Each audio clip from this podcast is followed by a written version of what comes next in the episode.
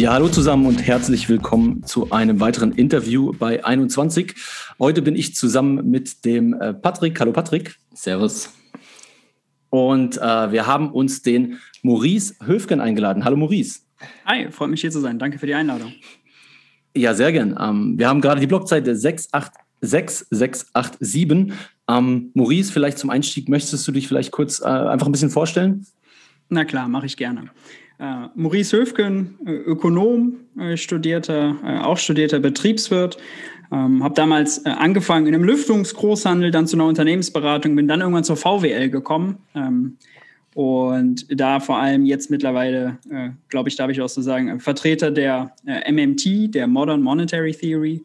Beruflich bin ich im Moment im Bundestag tätig als wissenschaftlicher Mitarbeiter für Finanzpolitik bei Fabio De Masi. Kennen vielleicht einige aus dem Wirecard-Skandal beziehungsweise der mhm. Aufklärung mhm. des Wirecard-Skandals.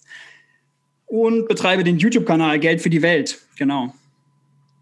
Genau, ähm, Aufhänger für das Gespräch heute war ja dein, äh, beziehungsweise du hast mehrere Videos schon über Bitcoin gemacht, aber Aufhänger war so ein bisschen das äh, Video, äh, diese Denkfehler äh, machen Bitcoiner, ja. Das hat, hatten ich und auch viele andere Bitcoiner gesehen, ja, und da gab es dann natürlich etliche Kommentare von Bitcoinern und äh, da hattest du im Prinzip drei Grundannahmen getätigt. Ja. Das ist einmal, ähm, ich nehme das vielleicht kurz vorweg, äh, Annahme eins war, mehr Geld ist gleich mehr Inflation, ja, dass äh, Bitcoiner das sozusagen gleichsetzen. Ja. Annahme zwei war, Deflation ist ökonomisch wünschenswert, ja, auch ein Punkt, den wir dann diskutieren werden. Und Annahme drei war, mit der richtigen Anlagestrategie können alle von Bitcoin profitieren. Ähm, das sind so die drei Hauptpunkte, an, an denen wir uns durchhangeln möchten heute. Wenn es natürlich irgendwie zusätzliche Punkte gibt äh, seitens dir, dann gerne. Wir sind da offen für alles. Und äh, ja, ich freue mich auf ein spannendes Gespräch. Patrick, wollen wir direkt mal reinstarten? Ja, super. Also ich würde auch empfehlen für jeden, der das Video noch nicht gesehen hat auf YouTube, wir packen den Link auf jeden Fall in die Shownotes dazu. Das heißt, äh, würde ich auch jedem empfehlen, dass ihr euch das vielleicht vorher anhört, damit ihr so ein bisschen die Idee habt, was so die Argumente sind. Und dann könnt ihr euch das Interview anhören und dann die Diskussion. Und ich glaube, so lernt man am meisten, was so die unterschiedlichen Positionen sind und wie die einzelnen Leute zu den bestimmten Themen denken.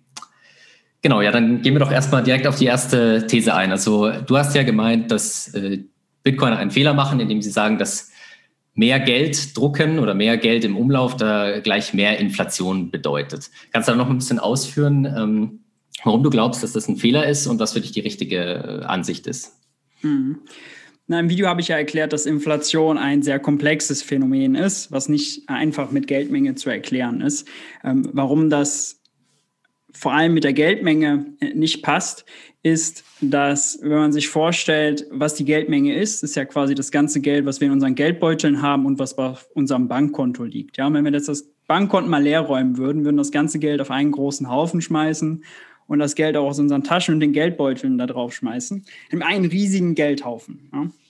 Und jetzt kommt der Staat meinetwegen äh, mit ganz vielen Schubkarren und packt dann noch ganz viel mehr Geld drauf, ja, macht den Geldhaufen größer. Dann ist die Frage, wird der Bäcker Lutze um die Ecke seine Preise erhöhen, seine Brötchen teurer machen? Weil das genau ist ja Inflation, das Unternehmen die Preise erhöhen. Und da ist meine Aussage, nein, das macht er nicht. Das macht er erst, wenn jemand hingeht zu diesem Geldhaufen, das Geld nimmt äh, und dann bei ihm ausgibt. Und dann müssen es aber so viele beim Bäcker Lutze ausgeben, dass er mit der, dem Brötchenbacken nicht mehr hinterherkommt. Dass also die Nachfrage größer ist als die Produktionskapazitäten. Und dann entsteht quasi ein Wettbieten um knappe Ressourcen, die dann die Preise treiben. Aber dann sind es nicht, dann ist nicht die Geldmenge per se, sondern dann ist es die Nachfrage, sagen dann die Ökonomen. Man kann auch sagen, die Ausgaben. Ja. Man unterscheidet auch zwischen Bestands- und Flussvariable. Geld ist eine Bestandsvariable, Geldmenge ist eine Bestandsvariable. Die macht nichts, bis sie zur Flussvariable wird, nämlich in dem Moment, wo sie ausgegeben wird. Mhm. Ja, ist interessant, weil es ist ja so, dass Inflation auf jeden Fall heutzutage und von der EZB und von der FED und so als Verbraucherpreisindex definiert wird, also die Steigung der ja. Preise in diesem Index. Und was ganz spannend ist, ist, dass die Bitcoiner das anders verwenden, weil es eigentlich die Definition ist, die früher da war. Also die Definition, die als erstes in der Literatur und so zu finden ist wenn man ältere Bücher 19. Jahrhundert und Anfang 20. Jahrhundert liest, dann, äh, liest, dann ist eigentlich immer mit Inflation die Steigerung der Geldmenge gemeint und nicht die, die Verbraucherpreise, weil auch oft oder im Normalfall entweder gab es gar keine Zentralbank oder wenn es eine gab, dann haben die äh, diesen Index gar nicht herausgegeben und so weiter und so fort. Also es ist ja relativ moderne Erscheinung und das, das fand ich ganz interessant, weil es ja immer so ein bisschen Aufhänger ist, ich, wo, glaube ich, ein bisschen ja, fälschlicherweise viel darüber diskutiert wird, habe ich das Gefühl. Aber ich glaube, man muss einfach nur präzise sein, was meint man. Und ich glaube, das sollten wir auch in der Diskussion mhm. gut verinnerlichen, dass wir sagen, okay, meinen wir jetzt die Verbraucherpreisinflation, wie sie gemessen wird nach einem bestimmten Index, der von der EZB herausgegeben wird, oder meinen wir die Inflation der Geldmenge? Und wenn wir die Inflation der Geldmenge meinen, vielleicht auch, welche Geldmenge? Also ist es jetzt nur, dass irgendwie Geld zu Geld gedruckt wurde, aber niemand gibt das Geld aus, weil es nur auf irgendwelchen Konten liegt? Oder geht das Geld auch in Umlauf und so weiter? Ja. Mhm.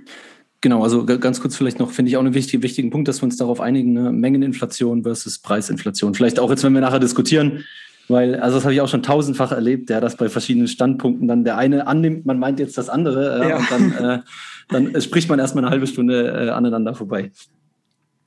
Genau. Also ein Punkt, den ich noch ganz interessant fand, was, wo, mir, äh, wo mich auch deine Meinung interessieren würde, mhm. ist, äh, dass du ja gesagt hast, dass Inflation durch diese Angebot- und Nachfrageschocks und so weiter ausgelöst werden kann. Würdest du denn sagen, dass Inflation überhaupt gar nichts mit der Geldmenge zu tun hat? Oder würdest du schon sagen, dass, dass die Geldmenge einen Einfluss auf die, auf die Verbraucherpreise haben kann? Ja, sie kann einen Einfluss haben, aber mein Argument ist eher, dass sie eine schlechte Erklärungsvariable ist. Denn wenn wir uns mhm. vorstellen, wir räumen jetzt alle das Geld von unseren Bankkonten, also das Ersparte, und geben das jetzt aus, dann ist die Geldmenge genau gleich. Die Nachfrage ist aber bedeutend höher und deswegen kann auch die Verbraucher, äh, können auch die Verbraucherpreise steigen. Andersherum kann der Staat jetzt äh, sozusagen Geld ausgeben, das landet ziemlich schnell auf Konten von irgendwie Leuten, die schon super reich sind und eine hohe Sparquote haben und das Geld dann nicht mehr ausgeben, dann wiederum ist kein Druck auf den Verbraucherpreisen, weil wenn das Geld nicht ausgegeben wird, dann fragen die Leute nicht mehr Brötchen beim Bäcker Lutze nach und der hat keinen Anreiz, die Preise zu erhöhen, weil er mit seinen Produktionsmöglichkeiten klarkommt. Und wenn er die Preise erhöht, kickt er sich aus dem Wettbewerb raus. Ja, das ist auch ein sehr interessanter Punkt, weil das ja auch was ist, was im Bitcoin-Bereich äh, oft kritisiert wird, dass dieser Verbraucherpreisindex einfach eben nur Verbraucherpreise beinhaltet und dass damit quasi das Thema irgendwie abgehakt ist, obwohl das Thema viel komplexer ist. Nämlich zum Beispiel hat man eben diese Assetpreisinflation. Und da muss man sich eben fragen, ist es jetzt wirklich nicht schlimm, wenn Häuser sich extrem verteuern? Weil viele Menschen möchten gerne ein Eigenheim besitzen. Und die, man kann natürlich sagen, okay, die Zinsen sind jetzt niedrig, das heißt, es ist einfach, einen Kredit zu bekommen aber dann äh, musst du trotzdem wesentlich höhere Steuern und so weiter bezahlen. Wie würdest du das beurteilen? Würdest du sagen, die Inflation, wie sie jetzt gemessen wird, äh, ist sinnvoll als Steuerung für die Zentralbank oder würdest du sagen, man muss, man muss auch die anderen Aspekte noch mit berücksichtigen? Hm. Na, ich glaube, da hat man ein ganz grundsätzliches Problem, weil man will ja das Preislevel messen. Das Preislevel ist aber ja so eine makroökonomische Größe, die kann man nicht beobachten in, in der Volkswirtschaft. Das ist nichts, was du ablesen kannst oder so, sondern du kannst die nur näherungsweise errechnen. Und die Verbraucherpreis, äh, der Verbraucherpreisindex hat natürlich einige Haken. Also wenn Produkte ersetzt werden, die eine höhere Qualität haben, aber dann teurer sind, ist das jetzt Inflation oder nicht? Äh, das, der Warenkorb von jedem Einzelnen ist unterschiedlich. Du konsumierst mehr davon, die anderen mehr davon. Äh, die passen sich nicht rechtzeitig an. Das heißt, da gebe ich euch äh, recht, dass sozusagen der Verbraucherpreisindex nicht perfekt ist und einige, einige Fehler hat. Ähm, aber äh, ich würde sagen, näherungsweise ist es schon okay, damit, damit umzugehen. Man könnte zum Beispiel überlegen, den Warenkorb irgendwie schneller anzupassen oder so. Ähm, und vielleicht auch diese 2% Inflationsziel, die die EZB hat, ähm, das ist nicht, weil sie tatsächlich irgendwie Großinflation haben will, sondern weil dieser Index eben so unsicher ist und so Messfehler haben kann.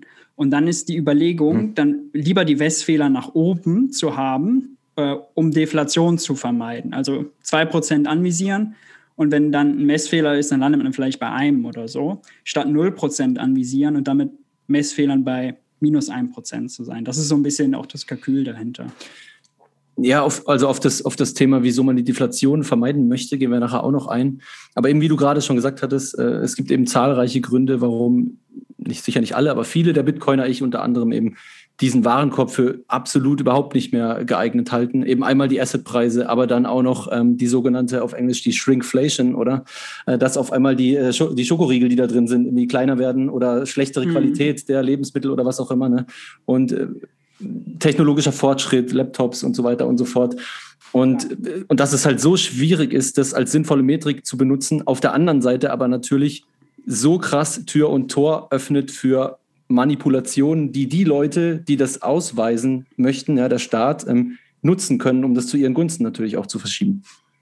Ja, mhm. also ein interessanter Punkt, ein interessanter Punkt ist ja auch, dass bei der Inflationsmessung, dass das nicht immer gleich gemacht wurde in der Vergangenheit. Also was, was ich interessant finde, ist auch, dass zur Einführung des Euro diese, dieser Index sich halt geändert hat und dann umgestellt wurde auf diesen hedonischen Index. Das heißt also, wenn sich Qualitätsverbesserungen einstellen, zum Beispiel bei Computern, dann wird im Prinzip eine willkürliche, muss man wirklich sagen, eine willkürliche Zahl von irgendeinem Bürokraten ermittelt, wie hoch jetzt die Qualität gestiegen ist, wodurch dann ein Computer, der vielleicht dieses Jahr 100 gekostet hat und im nächsten Jahr 100, aber nur noch mit 80 in die Statistik eingeht und dadurch quasi die Inflation niedriger aussieht, als sie, als sie ist. Also wir haben ja in, zur Zeit der, sagen wir mal, der Bundesrepublik Deutschland, wo wir das noch anders gemessen haben, haben wir ja jetzt auch deiner Meinung nach jetzt keine krassen Deflationsspiralen oder so erlebt. Also was macht es für dich für einen Sinn, dass man diesen, diesen Index so bewertet und nicht zum Beispiel nach der alten Methode, nach der wir halt, gibt es verschiedene Schätzungen, aber wahrscheinlich eher bei 5, 6 Prozent Inflation liegen würden,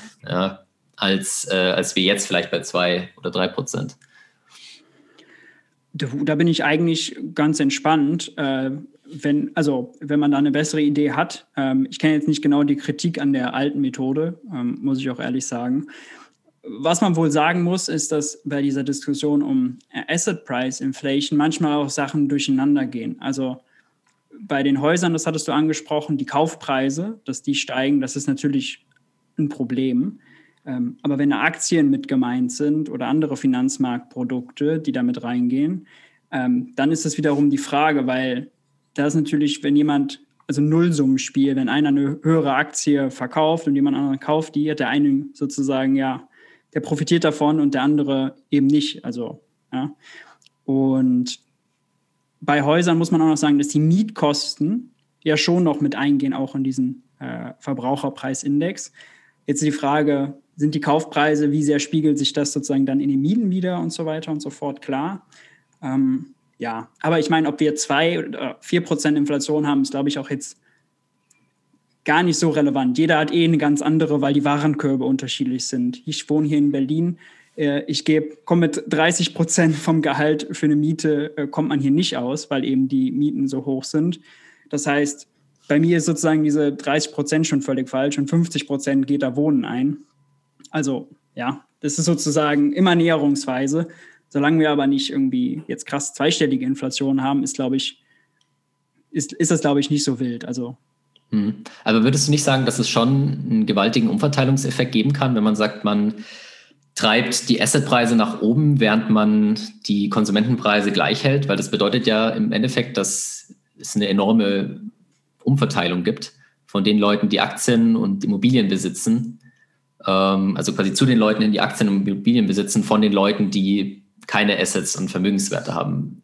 Siehst du das nicht als Problem oder wie würdest du dem entgegnen? Doch, also Inflation ist immer ja ein Verteilungsproblem auf, auf jeder Ebene. Also wenn auch bei den Verbraucherpreisen, wenn der Bäcker Lutze seine Brötchen teurer macht und die verkauft bekommt, dann hat er ja einen höheren Gewinn. Aber ich muss sozusagen mehr von meinem Lohn für die Brötchen ausgeben. Ich habe sozusagen, ich bin der Verlierer und Bäcker Lutze ist der Gewinner.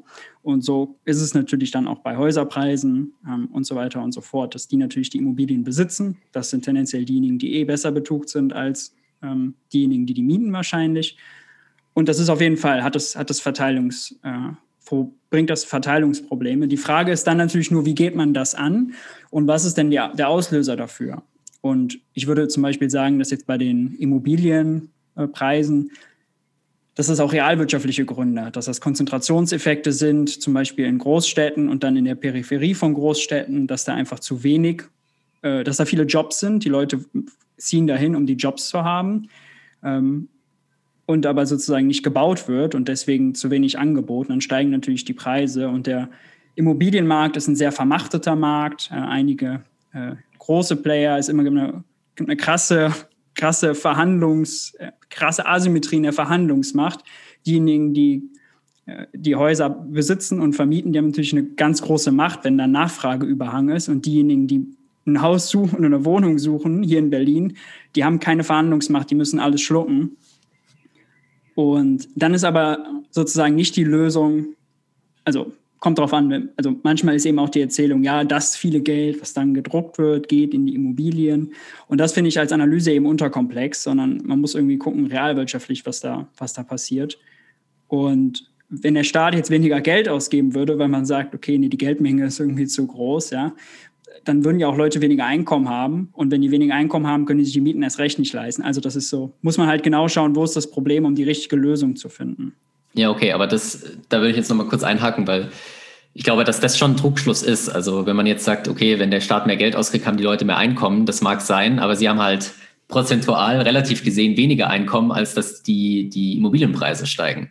Das heißt, wenn jetzt halt dein Einkommen um 10 Prozent steigt, aber die Immobilienpreise um 15 Prozent, dann hast du nicht viel gewonnen. Da muss quasi der Zins noch, noch weiter sinken und so weiter. Was wir ja auch bei, äh, im Bitcoin-Bereich ist ja der, der Cantillon-Effekt sehr beliebt oder können wir auch gerne nochmal erklären, was das ist für die Zuhörer. Also im Prinzip geht es ja darum, dass man sagt, wenn jetzt neues Geld geschaffen wird, ähm, gedruckt wird, dann ist es sehr relevant, wer zuerst dieses neue Geld erhält, weil der am meisten von diesem neu gedruckten Geld profitiert. Ähm, wenn ich jetzt eine Gelddruckmaschine im Keller habe und ich drucke mir Geld, dann bin ich natürlich massiv der Profiteur, weil ich kaum Kosten habe, das zu produzieren.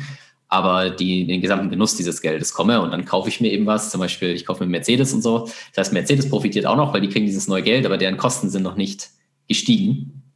Und dann geht es immer so weiter. Die, die Mitarbeiter von Mercedes oder die Aktionäre von Mercedes bekommen dieses Geld, geben es aus und dann verteilt es sich in der Wirtschaft und irgendwann ist es halt an dem Punkt angelangt, wo es neutral ist, also wo zwar dein Einkommen steigt, aber deine Kosten auch. Und dann hast du aber Leute am Ende dieser, dieses Effekts, die dann leider ein, deren Löhne noch nicht gestiegen sind, aber deren Kosten bereits gestiegen sind.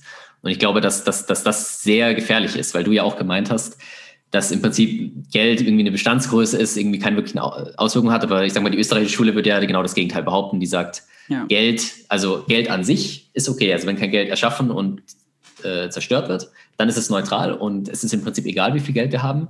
Aber Geld erschaffen oder Geld zerstören ist natürlich, hat einen sehr großen Effekt. Und zwar beim Geld erschaffen hat der am meisten davon, der das Geld erschafft und beim Geld zerstören ist der am meisten getroffen, also dessen Geld zerstört worden ist.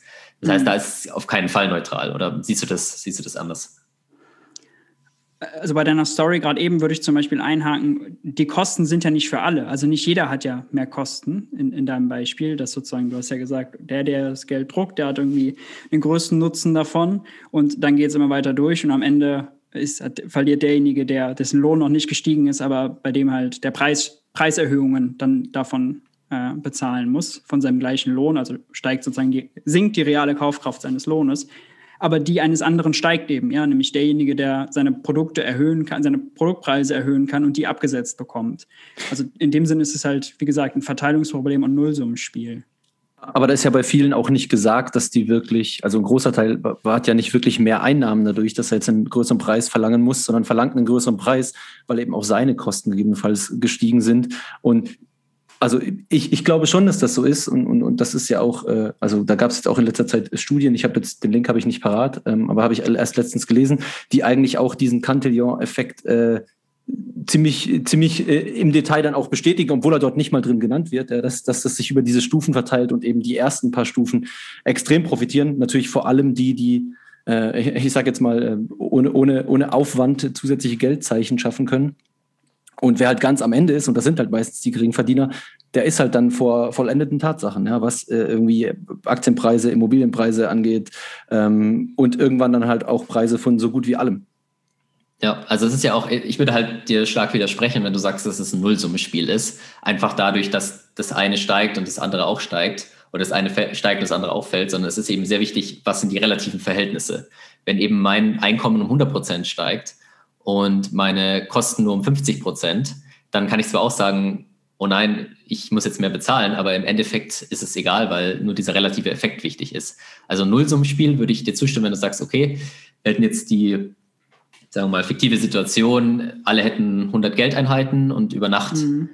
verdoppeln sich alle Preise und alles Geld verdoppelt sich auch. Dann, dann hast du tatsächlich keinen Effekt, weil Einnahmen und Ausgaben sich die Waage halten. Aber wenn ich das eben nicht habe, weil ich eben diesen zeitlichen Effekt habe von denen, die das Geld zuerst bekommen, zu denen, die es als letztes bekommen, dann ist es kein Nullsummenspiel, sondern dann profitieren die, die das als erstes bekommen haben, gewaltig. Und das kannst du auch nicht irgendwie antizipieren oder irgendwie dagegen arbeiten. Da, da wirst du nicht drum rumkommen. Also das kannst du nicht verhindern. Du, du hast recht, dass die einen profitieren zulasten der anderen, aber das geht ja mit dem Nullsummenspiel auf. Es gibt Gewir Gewinner und Verlierer, aber ich sage eben, es gibt beide Seiten. Also wenn der Bäcker Lutze seine Preise erhöht, aber die Beschäftigten erst wieder in einem Jahr Tarifverhandlungen haben, haben sie sozusagen ein Jahr müssen sie höhere Preise zahlen, bis sie dann ihre Löhne anpassen können. Mhm. Und in dem einen Jahr haben natürlich die Konsumenten verloren oder die Beschäftigten, die dann auch die Brötchen da kaufen, jetzt mal angenommen, kleine Wirtschaft und der Bäcker Lutze als Firmeninhaber gewonnen. Und ähm, in, dem, in dem Beispiel eben, was du gebracht hast, dass mhm. irgendjemand, wenn er die Preise erhöht, heißt es nicht, dass er gleich mehr, ähm, mehr Geld verdient unterm Strich. Das ist richtig. Aber wenn jemand anders vorher die Preise erhöht, also irgendjemand sozusagen, du kannst die Kette durchgehen, irgendjemand wird die Preise erhöhen können, weil er so viel Marktmacht hat.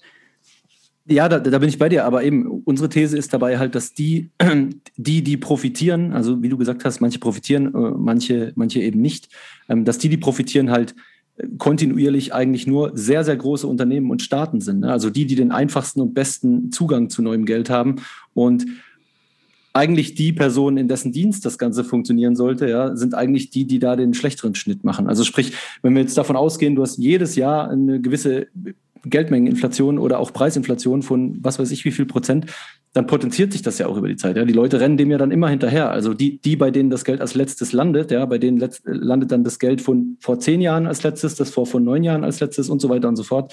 Und so passiert es halt über, über mehrere Jahre, dass man wirklich schlecht dasteht, weil, also da sind wir uns sicher einig, was, was mit, mit gerade Immobilienpreisen und so passiert ist die letzten zehn Jahre, ja, als, als wir so, keine Ahnung, aus unseren, aus unserem Teenie-Alter, sage ich mal, zum, zum, zum, zum jetzigen Alter gekommen sind. Ähm, das wird niemand, äh, der, der irgendwie gefestigt, weiß ich nicht, 40, 50 Jahre alt ist, wird niemand in der Zeit an, an, an Lohn wettgemacht haben. Ja? Also eine Erhöhung von 100 Prozent, 200 Prozent, was auch immer. Das hat keiner rausgeholt durch irgendwie Gehaltsverhandlungen.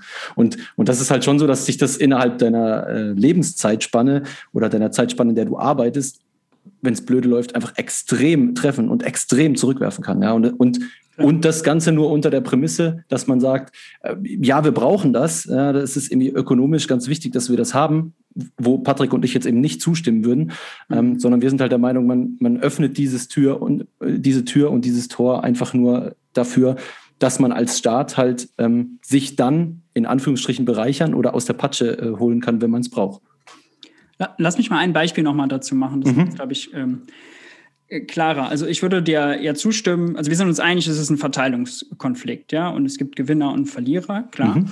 Und da würde ich aber eben sagen, es kommt darauf an, wie die Politik ist. Wenn wir uns jetzt vorstellen, man verdoppelt den Hartz-IV-Satz, ja, dass sozusagen diejenigen, die arbeitslos sind und am wenigsten haben, dann mehr Geld haben, mehr ausgeben können, der Bäcker Lutze mehr Brötchen verkaufen kann, ähm, dann ist es wahrscheinlich schon so, dass diejenigen da, die den, äh, das Doppelte an äh, Sozialhilfe bekommen und dann mehr ausgeben, mehr konsumieren können, die Gewinner sind. Wenn man jetzt davon ausgeht, dass der Staat eine Politik macht, wo er, ähm, sagen wir mal, ähm, was jetzt ein gutes Beispiel ähm, für Ungleichheit, Staatsausgaben, sagen wir mal, erhöht.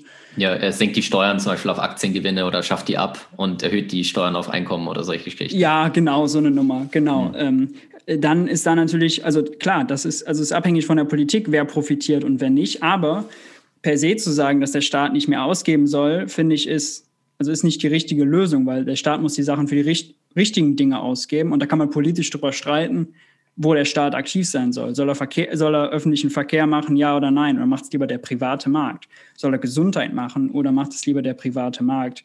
Das sind sozusagen dann politische Diskussionen. Man kann natürlich noch mit Effizienz und so weiter dann argumentieren. Aber es macht eben einen Unterschied, wofür das Geld ausgegeben wird. Und sowohl Unterschied dazu, ob es inflationär wird oder nicht. Und auch ein Unterschied, wer eben gewinnt, Realeinkommen gewinnt und wer Einkommen verliert. Ja. Mhm. Da, da gebe ich dir recht, Patrick, du kannst gleich nochmal ergänzen. Da gebe ich dir recht, dass das mit Sicherheit einen Unterschied macht. Ähm, aber der Staat sollte halt natürlich auch mit dem Geld haushalten können, was er in Form ähm, von Steuern einnimmt. Ne? Und, und diese, dieses, dieses, diese Hintertür, die man sich da aufgemacht hat, die ermöglicht halt, dass, dass der Staat überhaupt keine Skin in the Game benötigt. Ne? Also er, es braucht nicht viel Rechtfertigung. Ich kann Geld ausgeben, welches ich eigentlich gar nicht habe, ja, und kann, kann irgendwie die, kann das in die Zukunft verschieben sozusagen. Und ähm, also das ist ja auch der Grund, warum unserer Meinung nach ähm, eigentlich es zum Beispiel eine feste Geldmenge geben könnte, die gar nicht ausgeweitet werden müsste, ne? sondern, sondern, sondern äh, weil, wie vorher der Patrick gesagt hatte, jeder zusätzliche Euro äh, umverteilt von irgendwem nach irgendwo. Ne? Patrick, sorry, du wolltest noch was sagen? Äh, ja, eine Sache wollte ich noch sagen, und zwar das mit dem Ganzen, wenn du die, wenn du dir das betrachtest, äh, wie du jetzt gesagt hast, dann höre ich halt raus, dass du kein Problem darin siehst, wenn deutlich mehr über den Staat funktioniert. Weil in deinem Beispiel wäre es ja auch okay, wenn du jetzt sagst, du erhöhst die Steuern extrem und erhöhst die Inflation extrem, aber verteilst das Geld dann, was du eingenommen hast, wieder an die Ärmsten um. Und da würde ich dir halt auch widersprechen, dass ich sage, das ist nicht das Gleiche, weil es wesentlich ineffizienter ist, wenn du eben alles erstmal durch den Staat gehen lassen musst. Ja, der Staat hat massive Einnahmen, dann hat er eine massive Bürokratie, wissen wir ja alle, das ist wenn man zum Amt gehen muss oder so, ja, das ist, macht keinen Spaß.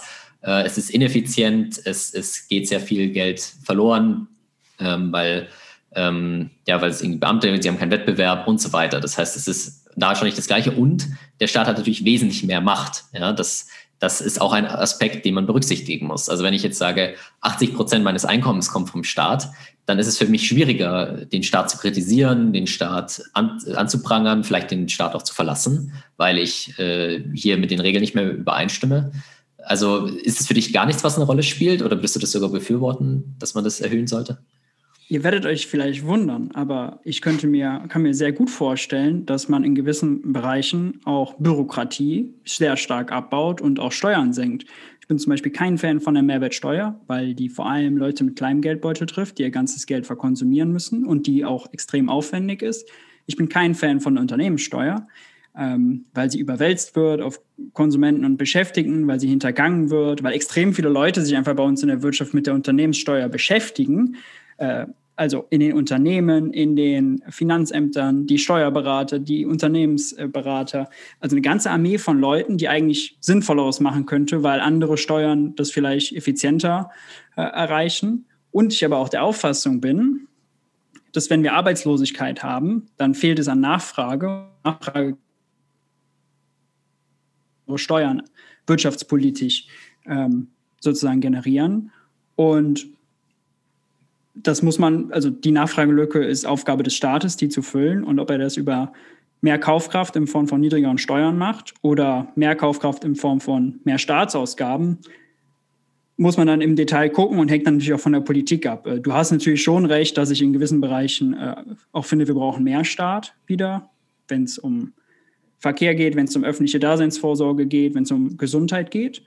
Ähm, aber ja, Bürokratie bin ich auch kein Fan von, ja, von Bullshit-Jobs, die nur die eigene Institution, die man sich selber geschaffen hat, äh, versuchen irgendwie zu erfüllen. Also ja, d'accord.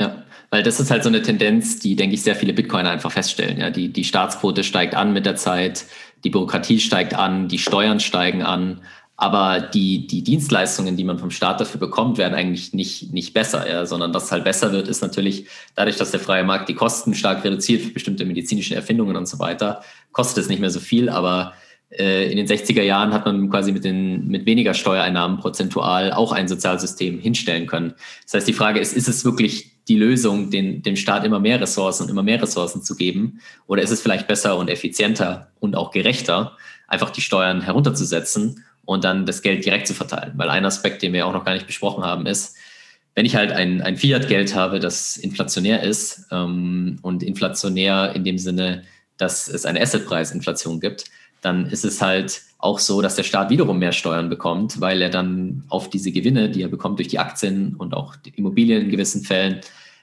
auch wieder die Leute Steuern zahlen müssen, während wenn jetzt das Geld ähm, im Wert steigen würde, also die Preise äh, fallen würden, beziehungsweise das Geld mehr wert, wird, äh, mehr wert werden würde, dann würden sie keine Steuern zahlen drauf.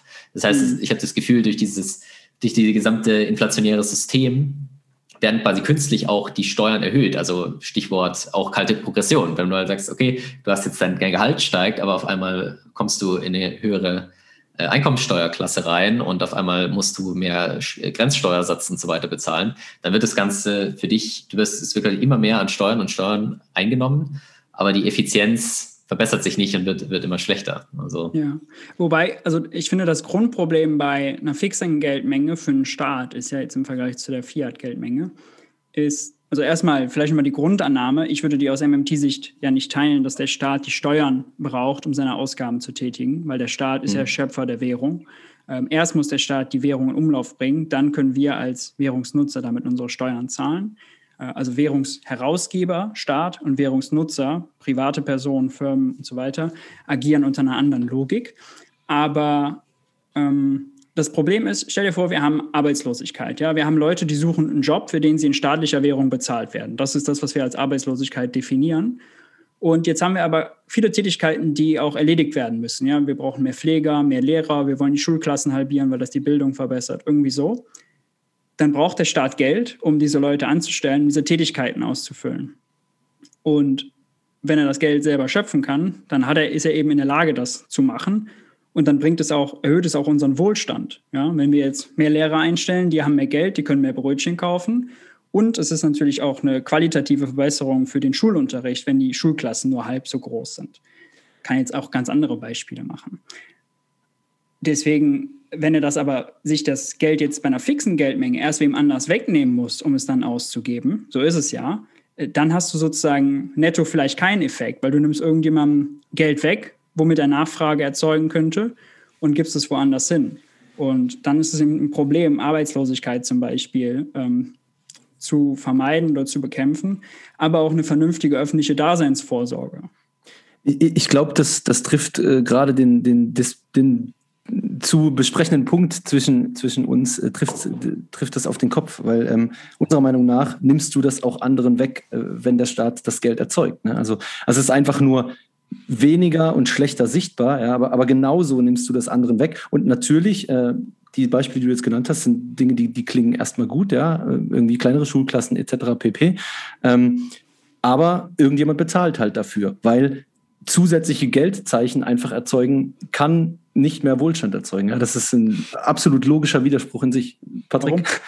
Ja, also das, das wollte ich auch sagen. Also ich habe das Gefühl, das ist mir auch in deinem Video aufgefallen, dass du keinerlei Kosten darin siehst, wenn Geld produziert wird. Also du sagst quasi, der Staat kann ja einfach Geld drucken, so als hätte er irgendwo eine, eine Autodruckmaschine, wo er einfach kostenlos Autos produzieren kann. Warum sollte er es nicht tun? Ich glaube, du übersiehst halt diesen massiven Umverteilungseffekt und den massiven äh, die massive Entwertung der Leute, die, die Geld sparen, dadurch, dass eben diese neuen Geldeinheiten produziert werden. Denn dadurch, dass die neuen Geldeinheiten produziert werden, werden die anderen relativ gesehen weniger wert und dadurch wird den anderen einfach Geld weggenommen. Das heißt, du hast alles, was du gemacht hast, ist eine Umverteilung. Ob du es jetzt per Steuer machst oder per Gelddrucken, ist im Prinzip egal. Da kann man sich jetzt noch streiten, was ist effizienter. Aber es ist, es ist und bleibt eine Umverteilung und damit eine Steuer, oder nicht?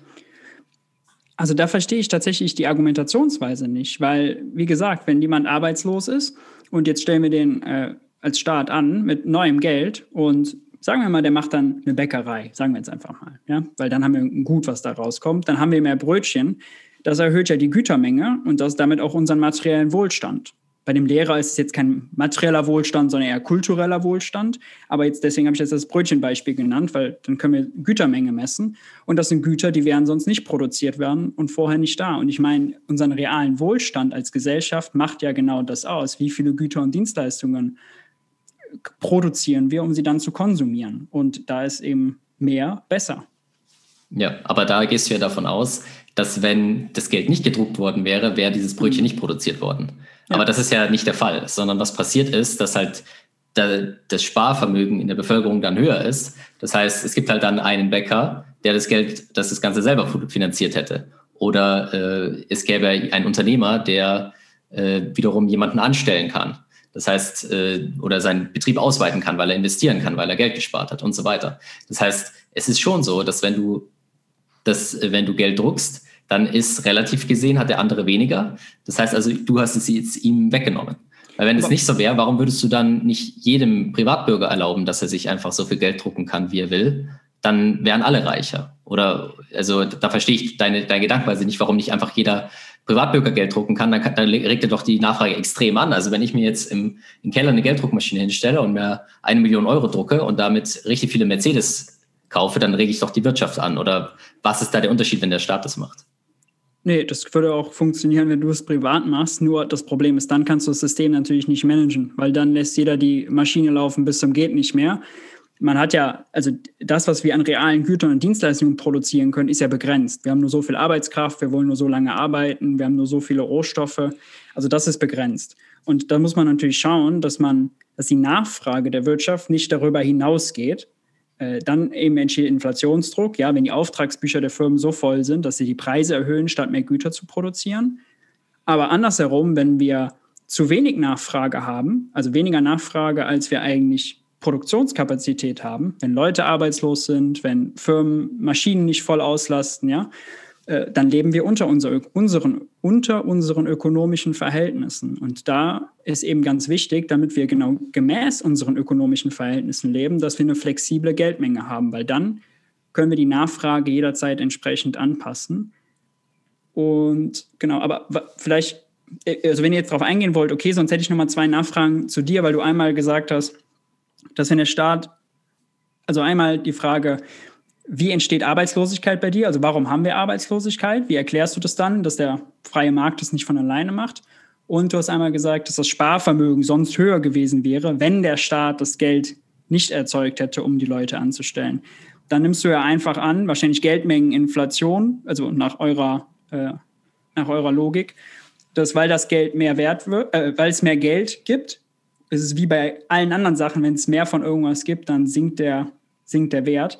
Aber das ist ja nichts. Also, was ist der Wirkungsmechanismus von mehr Geld zu irgendjemand erhöht die Preise in deinem Kopf? Mm, naja, der, der Mechanismus ist so, wie, wie wir beim Cantillon-Effekt erklärt haben. Also jemand erzeugt das Geld mhm. und gibt das Geld aus. Ja, zum Beispiel, er kauft sich die Mercedes und dadurch ist bei Mercedes ähm, die Nachfrage gestiegen mhm. während das Angebot erstmal konstant bleibt im kurzen Zeitraum. Und dadurch äh, steigen die Preise. Das heißt, und dann gibt es eben diesen Ripple-Effekt durch die ganze Bevölkerung. Und am Ende äh, haben sich die Preise überall angeglichen, äh, sobald es, sofern es ein einmaliges Event ist. Event ist Aber warum steigen die Preise bei dem Mercedes-Kauf? Warum steigen die? Naja, weil der, ja. Also weil die, die, ähm, weil sie die Preise erhöhen können. Das ist halt Angebot und Nachfrage. Das ist wie bei jedem, bei jedem anderen Wirtschaftsgut auch. Wenn ich, wenn die Nachfrage steigt und das Angebot gleich ist, also wenn jemand da ist, eine höhere Kauf, äh, Kaufkraft hat, höhere Kaufbereitschaft und dadurch ähm, mehr Kauf von deinen Produkten, dann kannst du den, dann kannst du den Preis erhöhen. Ähm, also ist ja einfach Angebot und Nachfrage. Oder würdest du dem widersprechen? Na, also ist nicht, also es ist nicht das, es kann natürlich passieren, klar, aber wenn die Unternehmen mehr Güter verkaufen können, weil du jetzt zusätzlich dahin kommst und auch noch einen Mercedes willst und die Mo Vormonat aber äh, sozusagen einen, den Mercedes genau nicht verkauft haben und jetzt könnten die sozusagen einen mehr verkaufen. Wenn sie mehr produzieren können, produzieren sie erstmal mehr, weil das erhöht deren Marktanteile. Ähm, wenn sie den Preis erhöhen, aber ein anderes Unternehmen nicht und das hat noch Produktionskapazitäten, dann hat das Unternehmen eben einen Vorteil. Also da muss man auch Markt, also Wettbewerb und Marktmechanismen eben mit reinbeziehen. Und ich würde sagen. Ganz kurz, ja. ganz kurz, Maurice, äh, ich muss da kurz einwerfen, aber also diese Marktmechanismen haben wir ja immer, ne? egal ob wir, die, ob wir die, die Geldmenge erhöhen oder nicht. Das bedeutet irgendwie, ob gerade aus anderen Gründen irgendwie die Nachfrage steigt oder sinkt, das ja. können wir mal komplett außen vor lassen. Aber du würdest uns doch zustimmen, wenn es, äh, wie Patrick vorsagte, 100 Geldeinheiten gibt ja, auf der Welt ähm, oder jeder hat 100 Geldeinheiten und auf einmal hat jeder 200 Geldeinheiten, dann verdoppelt sich jeder Preis, oder? Nicht, wenn wir die jetzt ausgeben und der Bäcker Lutze wollte sowieso mehr Brötchen backen und hat die Kapazität dazu und kann dann mehr Brötchen verkaufen. Weil wenn er den Preis erhöht, kann er ja nicht mehr Brötchen verkaufen. Da verkauft er weiterhin das, die Brötchen, die er vorher verkauft hat.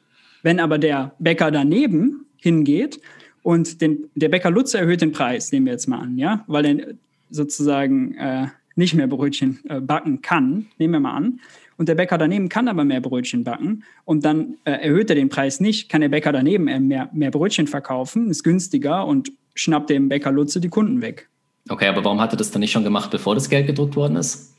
Also da wäre jetzt mein, da wäre jetzt, glaube ich, bei mir würde ich jetzt seinen Denkfehler sehen, weil wenn, das, wenn er das einfach hätte machen können, dass er einfach mehr produziert, ohne dass sich irgendwie die Nachfrage ändert, warum hat er das dann nicht jetzt schon gemacht? Genau, weil es keine Nachfrage gibt. Die Nachfrage entsteht ja erst, weil man den Leuten mehr Geld gibt. Dann können sie mehr Güter kaufen. Nö, das kann ja auch einfach sein, dass das Geld mehr wert wird. Also das ist ja, das ist ja auch die zentrale These. Also du kannst ja auch einfach, wenn das Geld mehr wert wird, dadurch, dass die Preise fallen, dann steht ja auch eine höhere Nachfrage. Also du musst ja nicht den Leuten mehr Geld geben, damit die Nachfrage steigt. Ja, klar. Genau. Ja, Und langfristig ist es auch nur über die Produktivitätssteigerung möglich. Weil wenn ich nie immer dieselbe Produktionstechnologie habe und keinerlei Steigerung der Produktivität habe, dann werde ich immer ein gewisses Level an Leuten haben, die bestimmte Sachen nachfragen können, weil sie die gewisse Kaufkraft dafür haben. Und erst wenn ich mehr produziere, äh, mit derselben Arbeitszeit und so weiter, erst dann kann ich mehr nachfragen. Das heißt, ist gut, es, ja. ist gut dass du es ansprichst, weil Produktivität ist ja ein Effizienzmaß. Ja? Wie viel äh, Output kriege ich aus wie viel Input raus? Wie viel, also sagen wir mal pro Zeit oder pro Sachen, die ich irgendwie reingebe. Ich produziere, sagen wir mal, 10 äh, Güter pro Stunde. Ja? Und wenn ich dann 20 Güter pro Stunde äh, schaffe zu produzieren, hat das natürlich einen realen Wohlstandseffekt, weil wir können sozusagen mit dem gleichen Aufwand mehr, mehr Güter produzieren. Dann geht es uns besser. Das ist schon richtig. Da haben wir auch keine, keinen Dissens. Ein Dissens haben wir aber, wenn wir makroökonomisch denken, weil das sagt die Produktivität eben nicht aus. Die Produktivität sagt, wie viel kriegen wir aus jeder einzelnen Einheit raus, aber nicht, wie viele Einheiten setzen wir denn insgesamt ein. Und ich würde sagen, wenn wir, wenn der Staat eben Geld ausgibt, ähm, um, sagen wir jetzt, einen Straßenbauer zu beauftragen, noch eine Straße zu bauen und der hatte vorher keinen Auftrag und hat jetzt einen Auftrag, dann kann er seine Produktivität eben anwenden, wird beschäftigt, baut die Straße und damit steigt unser materieller Wohlstand, weil wir eine Straße haben, die wir, wenn das Geld nicht ausgegeben worden wäre, nicht gehabt hätten. Aber irgendjemand kann deswegen halt keine Brötchen produzieren. Ne? Also der Markt, der, der Markt ist ja immer, ja, weil das, weil dessen Ersparnisse zum Beispiel entwertet werden. Der, der Markt ist Aber ja wieso werden die entwertet? Warte kurz, der Markt ist ja immer in einem gewissen Equilibrium. Und wenn ich jetzt nur eine äh, Kenngröße ändere, und das ist die Geldmenge, ähm, dann hat das nun mal seine Auswirkungen. Ja? wenn ich alles andere außen vor lasse, dann, also an dem Beispiel, wo ich vorher genannt habe, das mag einen Tag gehen, eine Woche oder einen Monat oder ein Jahr, aber die Preise werden sich am Ende des Tages dann verdoppeln. Auch wenn sich vielleicht hier und da irgendwie ein bisschen was verschiebt aufgrund von, von äh, kurzfristigen Änderungen im Bedarf oder was auch immer, ähm, verdoppelt sich im Allgemeinen ähm, verdoppeln sich die Preise oder die, die Lebenshaltungskosten, wie auch immer man das äh, sehen möchte. Ähm, der, der Grund, wieso das irgendjemand anderem die Ersparnisse entwertet, sind eben diese Preisanstiege. Ja? Irgendeiner hat jetzt 10.000 Euro zusammengesammelt ähm, und wollte jetzt eine Bäckerei eröffnen äh, und äh, dann erst schafft der Staat einen Haufen Geld und baut ganz viele Straßen, ja. Und auf einmal sagt aber der, der, der irgendwie die Immobilie vermieten möchte oder verkaufen wollte, sagt, ah, die kostet jetzt aber 15.000 Euro. Und schon ist er raus, ja. Und er startet dann diese Unternehmung nicht und dafür haben wir halt ein paar Straßen. Das heißt, du kannst ja also du kannst eben nicht durch das Hinzufügen von Geldzeichen irgendwie Wohlstand erschaffen, sonst gäbe es ja auch keine Armut mehr auf der Welt. Ne? Oder, oder, oder was wäre da deine, deine These, dass einfach noch nicht richtig umverteilt wird? Oder was würdest du sagen, warum es dann noch Armut jetzt gerade auf der Welt gibt? Mhm. Na, Armut in unserem reichen Land in Deutschland brauchen wir zum Beispiel nicht. Das ist schon einfach eine Frage davon, wie viel, äh, wie die Verteilung ist, ja, weil wie viel, je nachdem, wie viel Geld ich habe, äh, kann ich ja so und so viele reale Güter und Dienstleistungen kaufen. Die sind begrenzt, aber da haben wir in Deutschland natürlich äh, satt und genug. Ja, wir produzieren genug Güter und Dienstleistungen, damit es eigentlich allen gut gehen könnte. Nur die Verteilung ist eben ein Problem. Aber natürlich arme Länder, Entwicklungsländer, die produzieren nicht genug Güter und Dienstleistungen aus diversen Gründen. Das heißt, da ist natürlich, also da würde natürlich Geld helfen, wenn man, äh, wenn dadurch sozusagen dann Leute anfangen würden zu arbeiten und Güter und Dienstleistungen zu produzieren. Aber wenn die zum Beispiel nicht die richtige Technologie haben, also natürlich macht es einen Unterschied, ob ich eine Straße baue einfach nur mit einer Schippe in der Hand oder ob ich Maschinen habe. Ja, dann ist meine Produktivität viel größer. Ähm, und ja, also deswegen Geld allein macht uns nicht reich, sondern reich macht uns, wenn wir das Geld einsetzen, damit Ressourcen mobilisieren und die Güter und Dienstleistungen produzieren. Und je effizienter die sind, desto je produktiver die sind, desto besser natürlich, weil dann können wir mit gegebenem Aufwand noch mehr rausholen. Ja, Geld also, sehe ich als Mittel, um Ressourcen in Beschäftigung zu bringen. Hm. Also ich glaube, wir hängen, wir hängen an diesem Punkt fest, wo du gesagt hast, dass du einfach nicht glaubst, dass diese, dass wenn extra Geld erzeugt wird, dass das ja. ähm, dazu führt, dass jemand anderer weniger in der Tasche hat, also weniger Wert hat. Ja, und ich genau. glaube, vielleicht ein, ein Ding, was vielleicht noch helfen könnte, ist, dass man das Ganze, man muss ja immer, also mit Bastard, du musst immer gucken, so, was ist sichtbar und was ist nicht sichtbar. Und das ist, glaube ich, halt genau dieser Punkt, dass du sagst, was wäre gewesen, wenn die Geldmenge nicht erhöht worden wäre. Das ist auch mhm. immer eine Kritik, die ich eben habe bei diesen Inflationstheorien ist. Die sagen halt, okay, wir können jetzt die, die Geldmenge quasi kostenlos erhöhen, weil die Inflation ist ja nicht gestiegen. Das heißt, du sagst, okay, der Staat druckt jetzt Geld und die Preise sind danach gleich. Dann kann man, könnte man ja sagen, das war ja jetzt kostenlos. Ist es aber nicht, weil wenn er das Geld nicht gedruckt hätte, dann wären die Preise gefallen. Das heißt also, wenn ich, das heißt, ich wurde auch beraubt. Wenn ich äh, das Geld, wenn das Geld nicht gedruckt werden wäre, wären die Preise günstiger gewesen. Damit hätte ich mir mehr kaufen können. Das heißt, die, der Effekt ist der gleiche. Am Ende habe ich weniger als davor. Und genau denselben Effekt hast du bei dir auch, dass wenn du sagst, du, du druckst das Geld, dann steigen die Preise mehr, als sie sonst gestiegen wären, oder sie fallen weniger, als sie gefallen wären, oder sie äh, steigen nicht oder sie steigen, obwohl sie sonst gleich geblieben wären und so weiter. Das heißt, du hast dann auf einmal, äh, nimmst du allen anderen das weg und verteilst es einfach nur an den um, der als erstes dieses Geld bekommt. Ich, also ich verstehe ehrlich äh, die Wirkungsmechanismen ähm, dahinter nicht. Ich verstehe die Logik, dass man sagt, äh, von 100 Geldeinheiten auf 200 Geldeinheiten, nur in der Logik betrachtet, wird jeder einzelne äh, weniger wert. Aber außerhalb der Logik, reale Wirtschaft, wenn damit sozusagen mehr Güter produziert werden können, ver verstehe ich es eben nicht. Und ich glaube nicht, dass der, also warum soll der Bäcker Lutze seine Preise senken, ähm, abhängig davon, ob der Staat morgen zwei Straßenbauer engagiert oder nicht und damit mit neuem Geld die engagiert oder nicht, weil der kriegt das ja gar nicht mit. Naja, weil wenn er, naja, es ist so, wenn ein, wenn ich jetzt das Geld drucke, ich kaufe mir den Mercedes, Dadurch haben die Aktionäre oder die Mitarbeiter von Mercedes mehr Geld mhm. und dadurch haben sie alles andere gleich gesehen, mehr, mehr freies Geld zur Verfügung. Mhm. Und dadurch kaufen sie sich dann eben mehr Brötchen zum Beispiel und dadurch steigt der Preis. Und äh, je nachdem, wo du in dieser Historie bist, dementsprechend äh, bist du der Gelackmeierte oder der, der davon profitiert, weil deine eben deine Kosten äh, noch nicht äh, gestiegen sind und du Aber günstig einkaufen kannst. Und das dauert eben eine gewisse Zeit, weil der, der Bäcker kann nicht den Preis vorher erhöhen, bevor nicht seine Kunden das Geld bekommen haben. Denn dann gehen die Kunden einfach zum Konkurrenten, wenn er dann einfach seinen mhm. Preis erhöht. Also du kannst diese Inflation nicht antizipieren. Also du kannst sie antizipieren, aber es bringt dir nichts. Wenn du weißt, hey, mein Nachbar, der hat da äh, eine Gelddruckmaschine im Keller, das bringt dir nichts zu sagen, ah ja, dann erhöhe ich, erhöhe ich heute schon mal meine Preise, weil es bringt dir nichts, weil dann der, der Nachbar einfach zum, zum Konkurrenten von dir geht und dort kauft. Oder äh, als, als Restaurant bringt es dir auch nichts zu sagen, ja, dann, ich weiß ja, die EZB hat jetzt Geld gedruckt, ich erhöhe meine Preise. Funktioniert nicht. Sondern du musst ja. warten, bis das Geld bei dir angekommen ist, bei deinen Kunden. Und erst dann kannst du die Preise erhöhen. Und deshalb wirst du dadurch enteignet, dass dieses neue Geld gedruckt worden ist. Aber du merkst es als Bäcker erst, wenn du, wenn die Leute bei dir in den Laden, also wenn mehr Leute, wenn die Leute mehr Brötchen kaufen wollen von dir, oder? Richtig, also deshalb führt es ja auch zu massiver Ineffizienz in der Wirtschaft, weil es eben zu diesen massiven Verzerrungen führt. Weil der aus Sicht des Mercedes-Anbieters, äh, der denkt ja jetzt, wow, meine Nachfrage ist extrem gestiegen obwohl eigentlich ja nur Geld gedruckt worden ist. Und dadurch fängt er an, deutlich mehr zu produzieren. Äh, und, äh, War das ja gut? Nee, ist es nicht, weil er hätte ja sonst weniger äh, produziert. Das heißt, er, es ist die, das Marktequilibrium und auf einmal wird etwas mehr produziert, äh, was sonst nicht produziert worden wäre. Das heißt, jemand anders hat, äh, also es macht Sinn für den, wenn der, der Geld druckt, ist natürlich gut, weil der kann sich das Ganze, das Ganze ausgeben und äh, dann ist es gut, wenn Mercedes mehr produziert für die Person, die dieses, äh, dieses Geld äh, zuerst bekommen hat, aber halt nicht für alle anderen, weil die dann weniger kaufen können.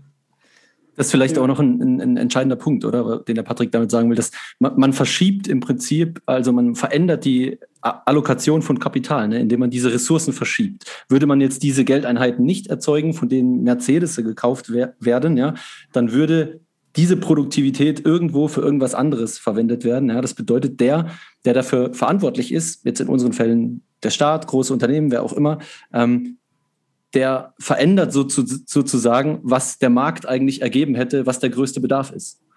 Genau, also wenn ich jetzt als Staat halt zum Beispiel Krieg finanzieren will und ich drucke massiv viel Geld, dann wird halt Kriegswaffen produziert und diese ganzen Leute, die in der Kriegsindustrie jetzt arbeiten, hätten sonst woanders gearbeitet und hätten irgendwas produziert, was sich die einfachen Leute leisten wollen. Zum Beispiel wären sie Bäcker geworden oder Piloten oder was weiß ich, aber eben hätten keine Kriegswaffen hergestellt. Und dementsprechend sind die Armen, die anderen dann äh, alles andere gleich gesehen, haben sie weniger.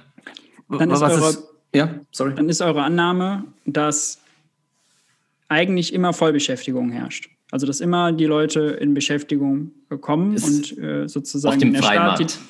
Ja, auf dem freien Markt. Also wenn du jetzt zum Beispiel, wenn du keine staatliche Unterstützung hast, mhm. wenn ähm, du einen, einen Markt hast, der sehr effizient ist. Also das heißt, die Informationen sind gut verteilt und so weiter. Also es wird immer eine gewisse Arbeitslosigkeit geben, die dadurch entsteht, dass man sich, dass man vom einen Job zum anderen wechselt. Aber so eine Art strukturelle Arbeitslosigkeit gibt es auf dem freien Markt nicht.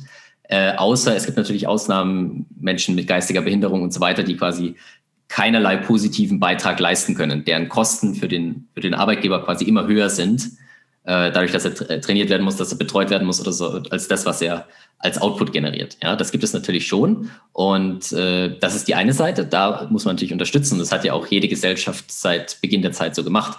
Das Problem ist halt, wenn du einen sehr hohe Arbeitslosengeld bezahlst, beziehungsweise einen hohen Mindestlohn einsetzt, beziehungsweise diese ganzen Markteintrittsbarrieren machst, die dazu führen, dass die Leute lieber, entweder lieber arbeitslos sind, als zu arbeiten, weil sie sagen, es lohnt sich für mich nicht, oder weil sie sagen, ich äh, habe leider nur ein Output von 5 Euro die Stunde. Ich bin vielleicht jung, ich habe vielleicht noch nicht äh, studiert, wie auch immer.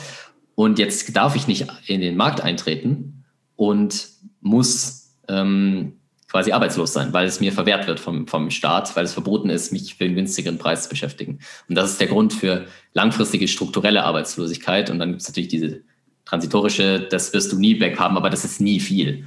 Also das ist immer nur ein winziger Prozentsatz wenn, um das nochmal besser zu verstehen, ich habe jetzt gerade an das, Ben, du äh, erklärt hast, an das Beispiel Griechenland äh, gedacht. Griechenland mhm. waren 2012 bis 2015, da wurden die Löhne gekürzt um 30 Prozent, da wurden Staatsausgaben gekürzt.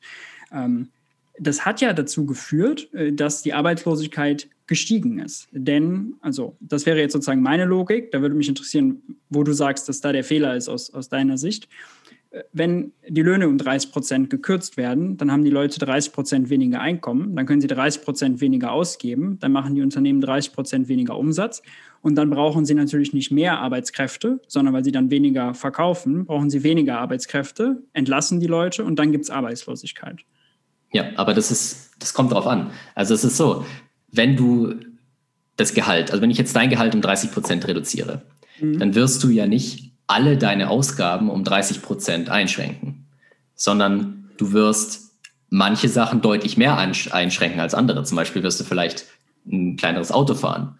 Du wirst vielleicht äh, nicht mehr den Urlaub so fancy machen, sondern vielleicht zu Hause Urlaub machen und so weiter. Aber andere Sachen, wie zum Beispiel Essen und so weiter, wirst du oder Wohnen, wirst du wahrscheinlich nicht einschränken. Das heißt, es gibt halt eine massive Umverteilung in der Wirtschaft, weil Luxusgüter viel weniger nachgefragt werden und andere Dinge mehr nachgefragt werden.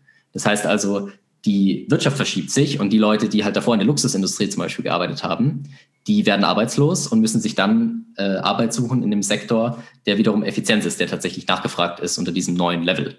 Das heißt, das, das führt dazu, dass äh, es die Wirtschaftsstruktur ändert sich, dadurch gibt es Arbeitslose. Und das hast du aber nur in diesem, in diesen massiven Verwerfungen, wenn du das eben so machst, wie im Fiat-System, weil das hättest du ja äh, im Bitcoin-Standard nicht, dass äh, auf einmal die Löhne und Gehälter um 30 Prozent gekürzt werden, sondern das ist, das sowas passiert ja nur, wenn du massiv auf Kredit finanziert äh, über, ja, über lange Zeit lebst. Ja.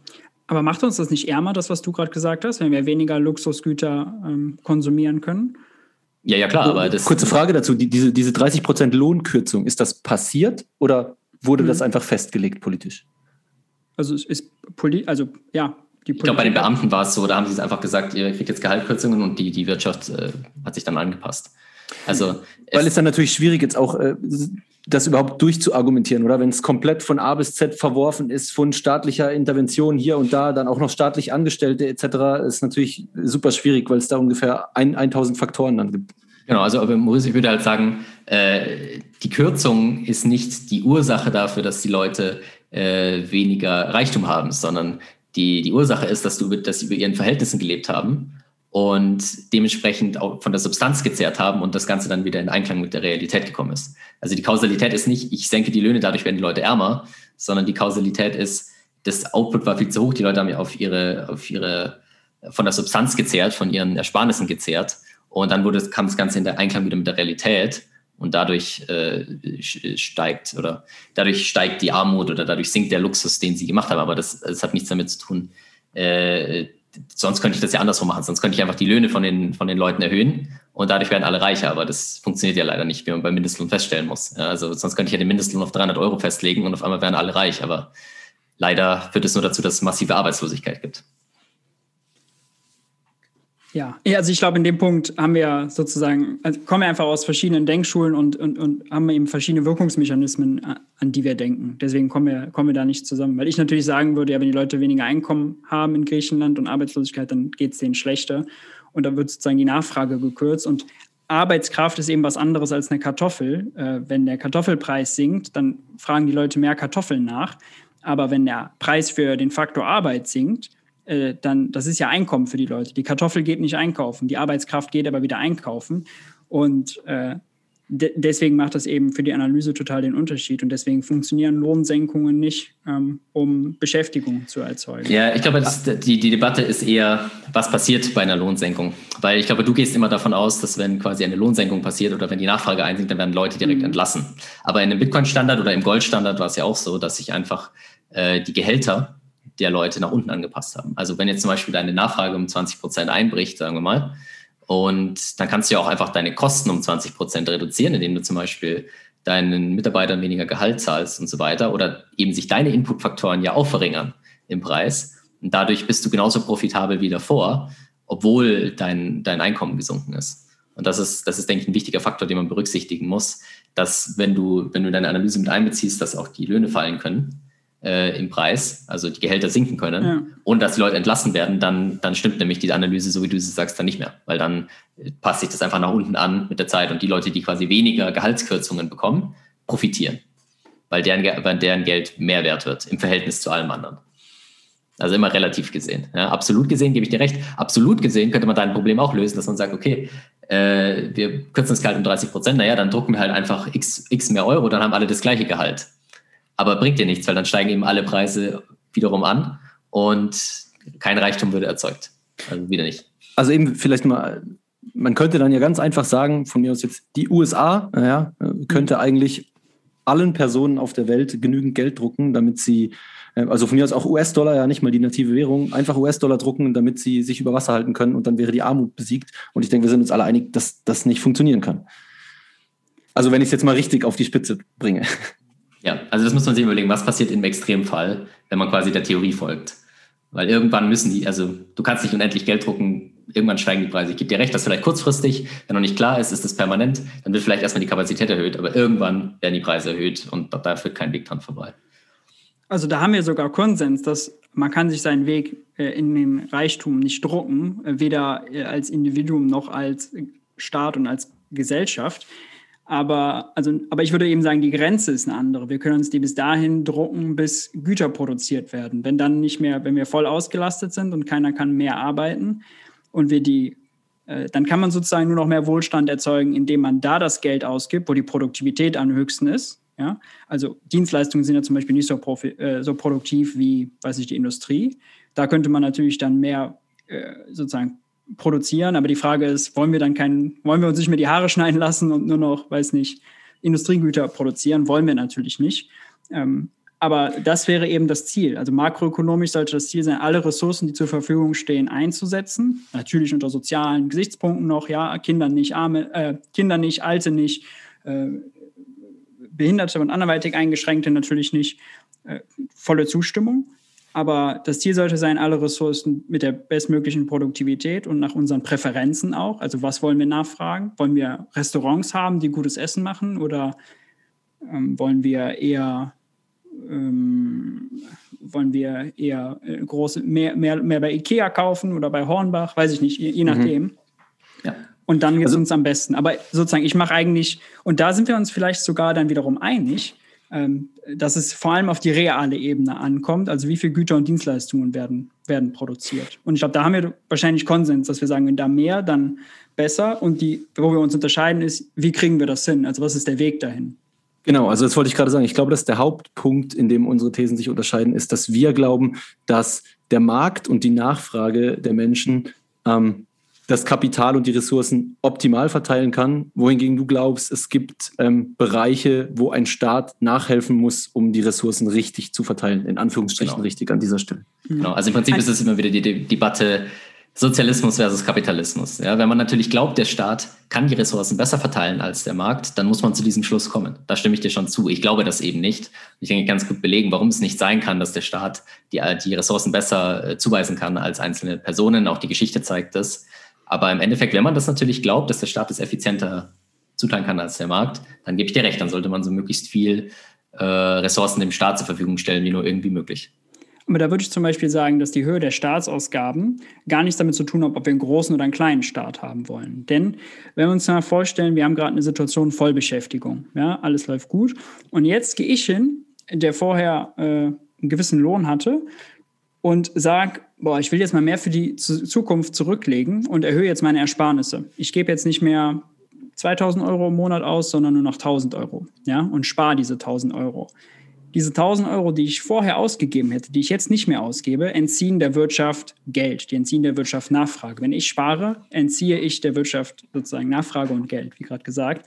Und das führt dazu, dass irgendjemand anderes ähm, eben weniger Geld verdient. Ja, wenn ich weniger ausgebe, nimmt irgendjemand anderes weniger ein. Und da ist eben für mich die Erklärung, okay, das erzeugt Arbeitslosigkeit weil Private, wir als private Haushalte eine unsichere Zukunft haben, wenn der Kühlschrank kaputt geht, wenn der Fernseher mal kaputt geht und das Auto in die Reparatur muss. Da wollen wir für vorgesorgt haben, deswegen wollen wir sparen. Ja? Wenn wir aber sparen wollen, dann muss es jemand anderes geben, der sozusagen diese Nachfragelücke, die dadurch entsteht, füllt.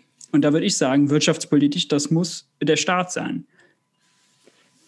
Patrick, da kannst du sicher auch gleich noch was dazu sagen. Ich wollte nur äh, ganz kurz eine Anmerkung bringen. Und da ist eben das, was wir sehen, ist da der, der Preis muss da diese Marktinformation sein, die das widerspiegelt. Ne? Das bedeutet, in dem Moment, wo viele Leute sich auf einmal zu, dazu entscheiden, äh, viel auf die hohe Kante zu legen, ja, werden sich automatisch äh, Preise dementsprechend anpassen und danach ist man wieder in einem Equilibrium. Ja, bis diese Leute sich wieder dazu entscheiden, sagen wir jetzt mal, die sparen über zehn Jahre und dann entscheiden sich diese Leute wieder dazu, okay, äh, jetzt möchte ich mir aber ein Haus kaufen, ja, dann kommt dieses Geld wieder in den Markt. Aber, aber das, das sollte der Preis sein, der dieses Equilibrium wieder herstellen kann. Und das ist eben das Problem, dass man mit dem Mandat der EZB, der, der, der der äh, Preiserhaltung, ja, der Erhaltung des Preisniveaus, dass man eben gegen diese Sachen kämpft, ja, und verhindert, dass dieses natürliche Equilibrium entsteht. Patrick? Ja, also ich glaube, äh, dass du, glaube ich, da einen Denkfehler drin hast in dieser Argumentation, weil es gibt ja zwei Möglichkeiten. Also wenn ich jetzt sage, ich habe jetzt mein Geld bekommen, ja, ich sage mal 100 Einheiten und ich kann jetzt 100 Prozent konsumieren, so, dann habe ich ja nach deiner Logik quasi die, die Wirtschaft 100 optimal angeregt, sagen wir mal. Ja. Ich, kann das, ich kann jetzt äh, sparen, das heißt also, ich halte das Geld, ich mache sonst nichts damit, oder ich kann es investieren. So, das sind diese drei Möglichkeiten. Deine Argumentation ist ja, wenn ich nicht konsumiere, dann führt es dazu, dass die Nachfrage sinkt und dadurch äh, gibt es Arbeitslose. Weniger, genau. Genau und so weiter. Und ich würde sagen, das stimmt nicht, weil das gibt, zum einen haben wir die Diskussion von vorhin, dass wenn alle jetzt nur noch sparen würden, dann ist es de facto kurzfristig so, als würden sie 20 Prozent zum Beispiel von ihrem Gehalt einfach verbrennen. Das heißt, sie kriegen das Geld, verbrennen das, es ist weg. Und alles, was das tut, ist, dass dann die Preise fallen. Das heißt, dann hast du den umgekehrten Effekt. Dann äh, ist es so, dass die, die Kunden von den ganzen Unternehmen haben weniger, weniger Nachfrage. Das heißt, die müssen ihre Preise senken. Dann müssen sie senken äh, die, die ihre Kosten, also ihre, ähm, äh, ihre Löhne und auch ihre Inputgüter. Das heißt, so geht es dann quasi durch die ganze Wirtschaft zurück. Und am Ende sind einfach, hat sich das wieder eingependelt auf einem Niveau, was niedriger ist als, als das jetzige, was die Preise angeht. Die andere Möglichkeit ist aber eine Investition.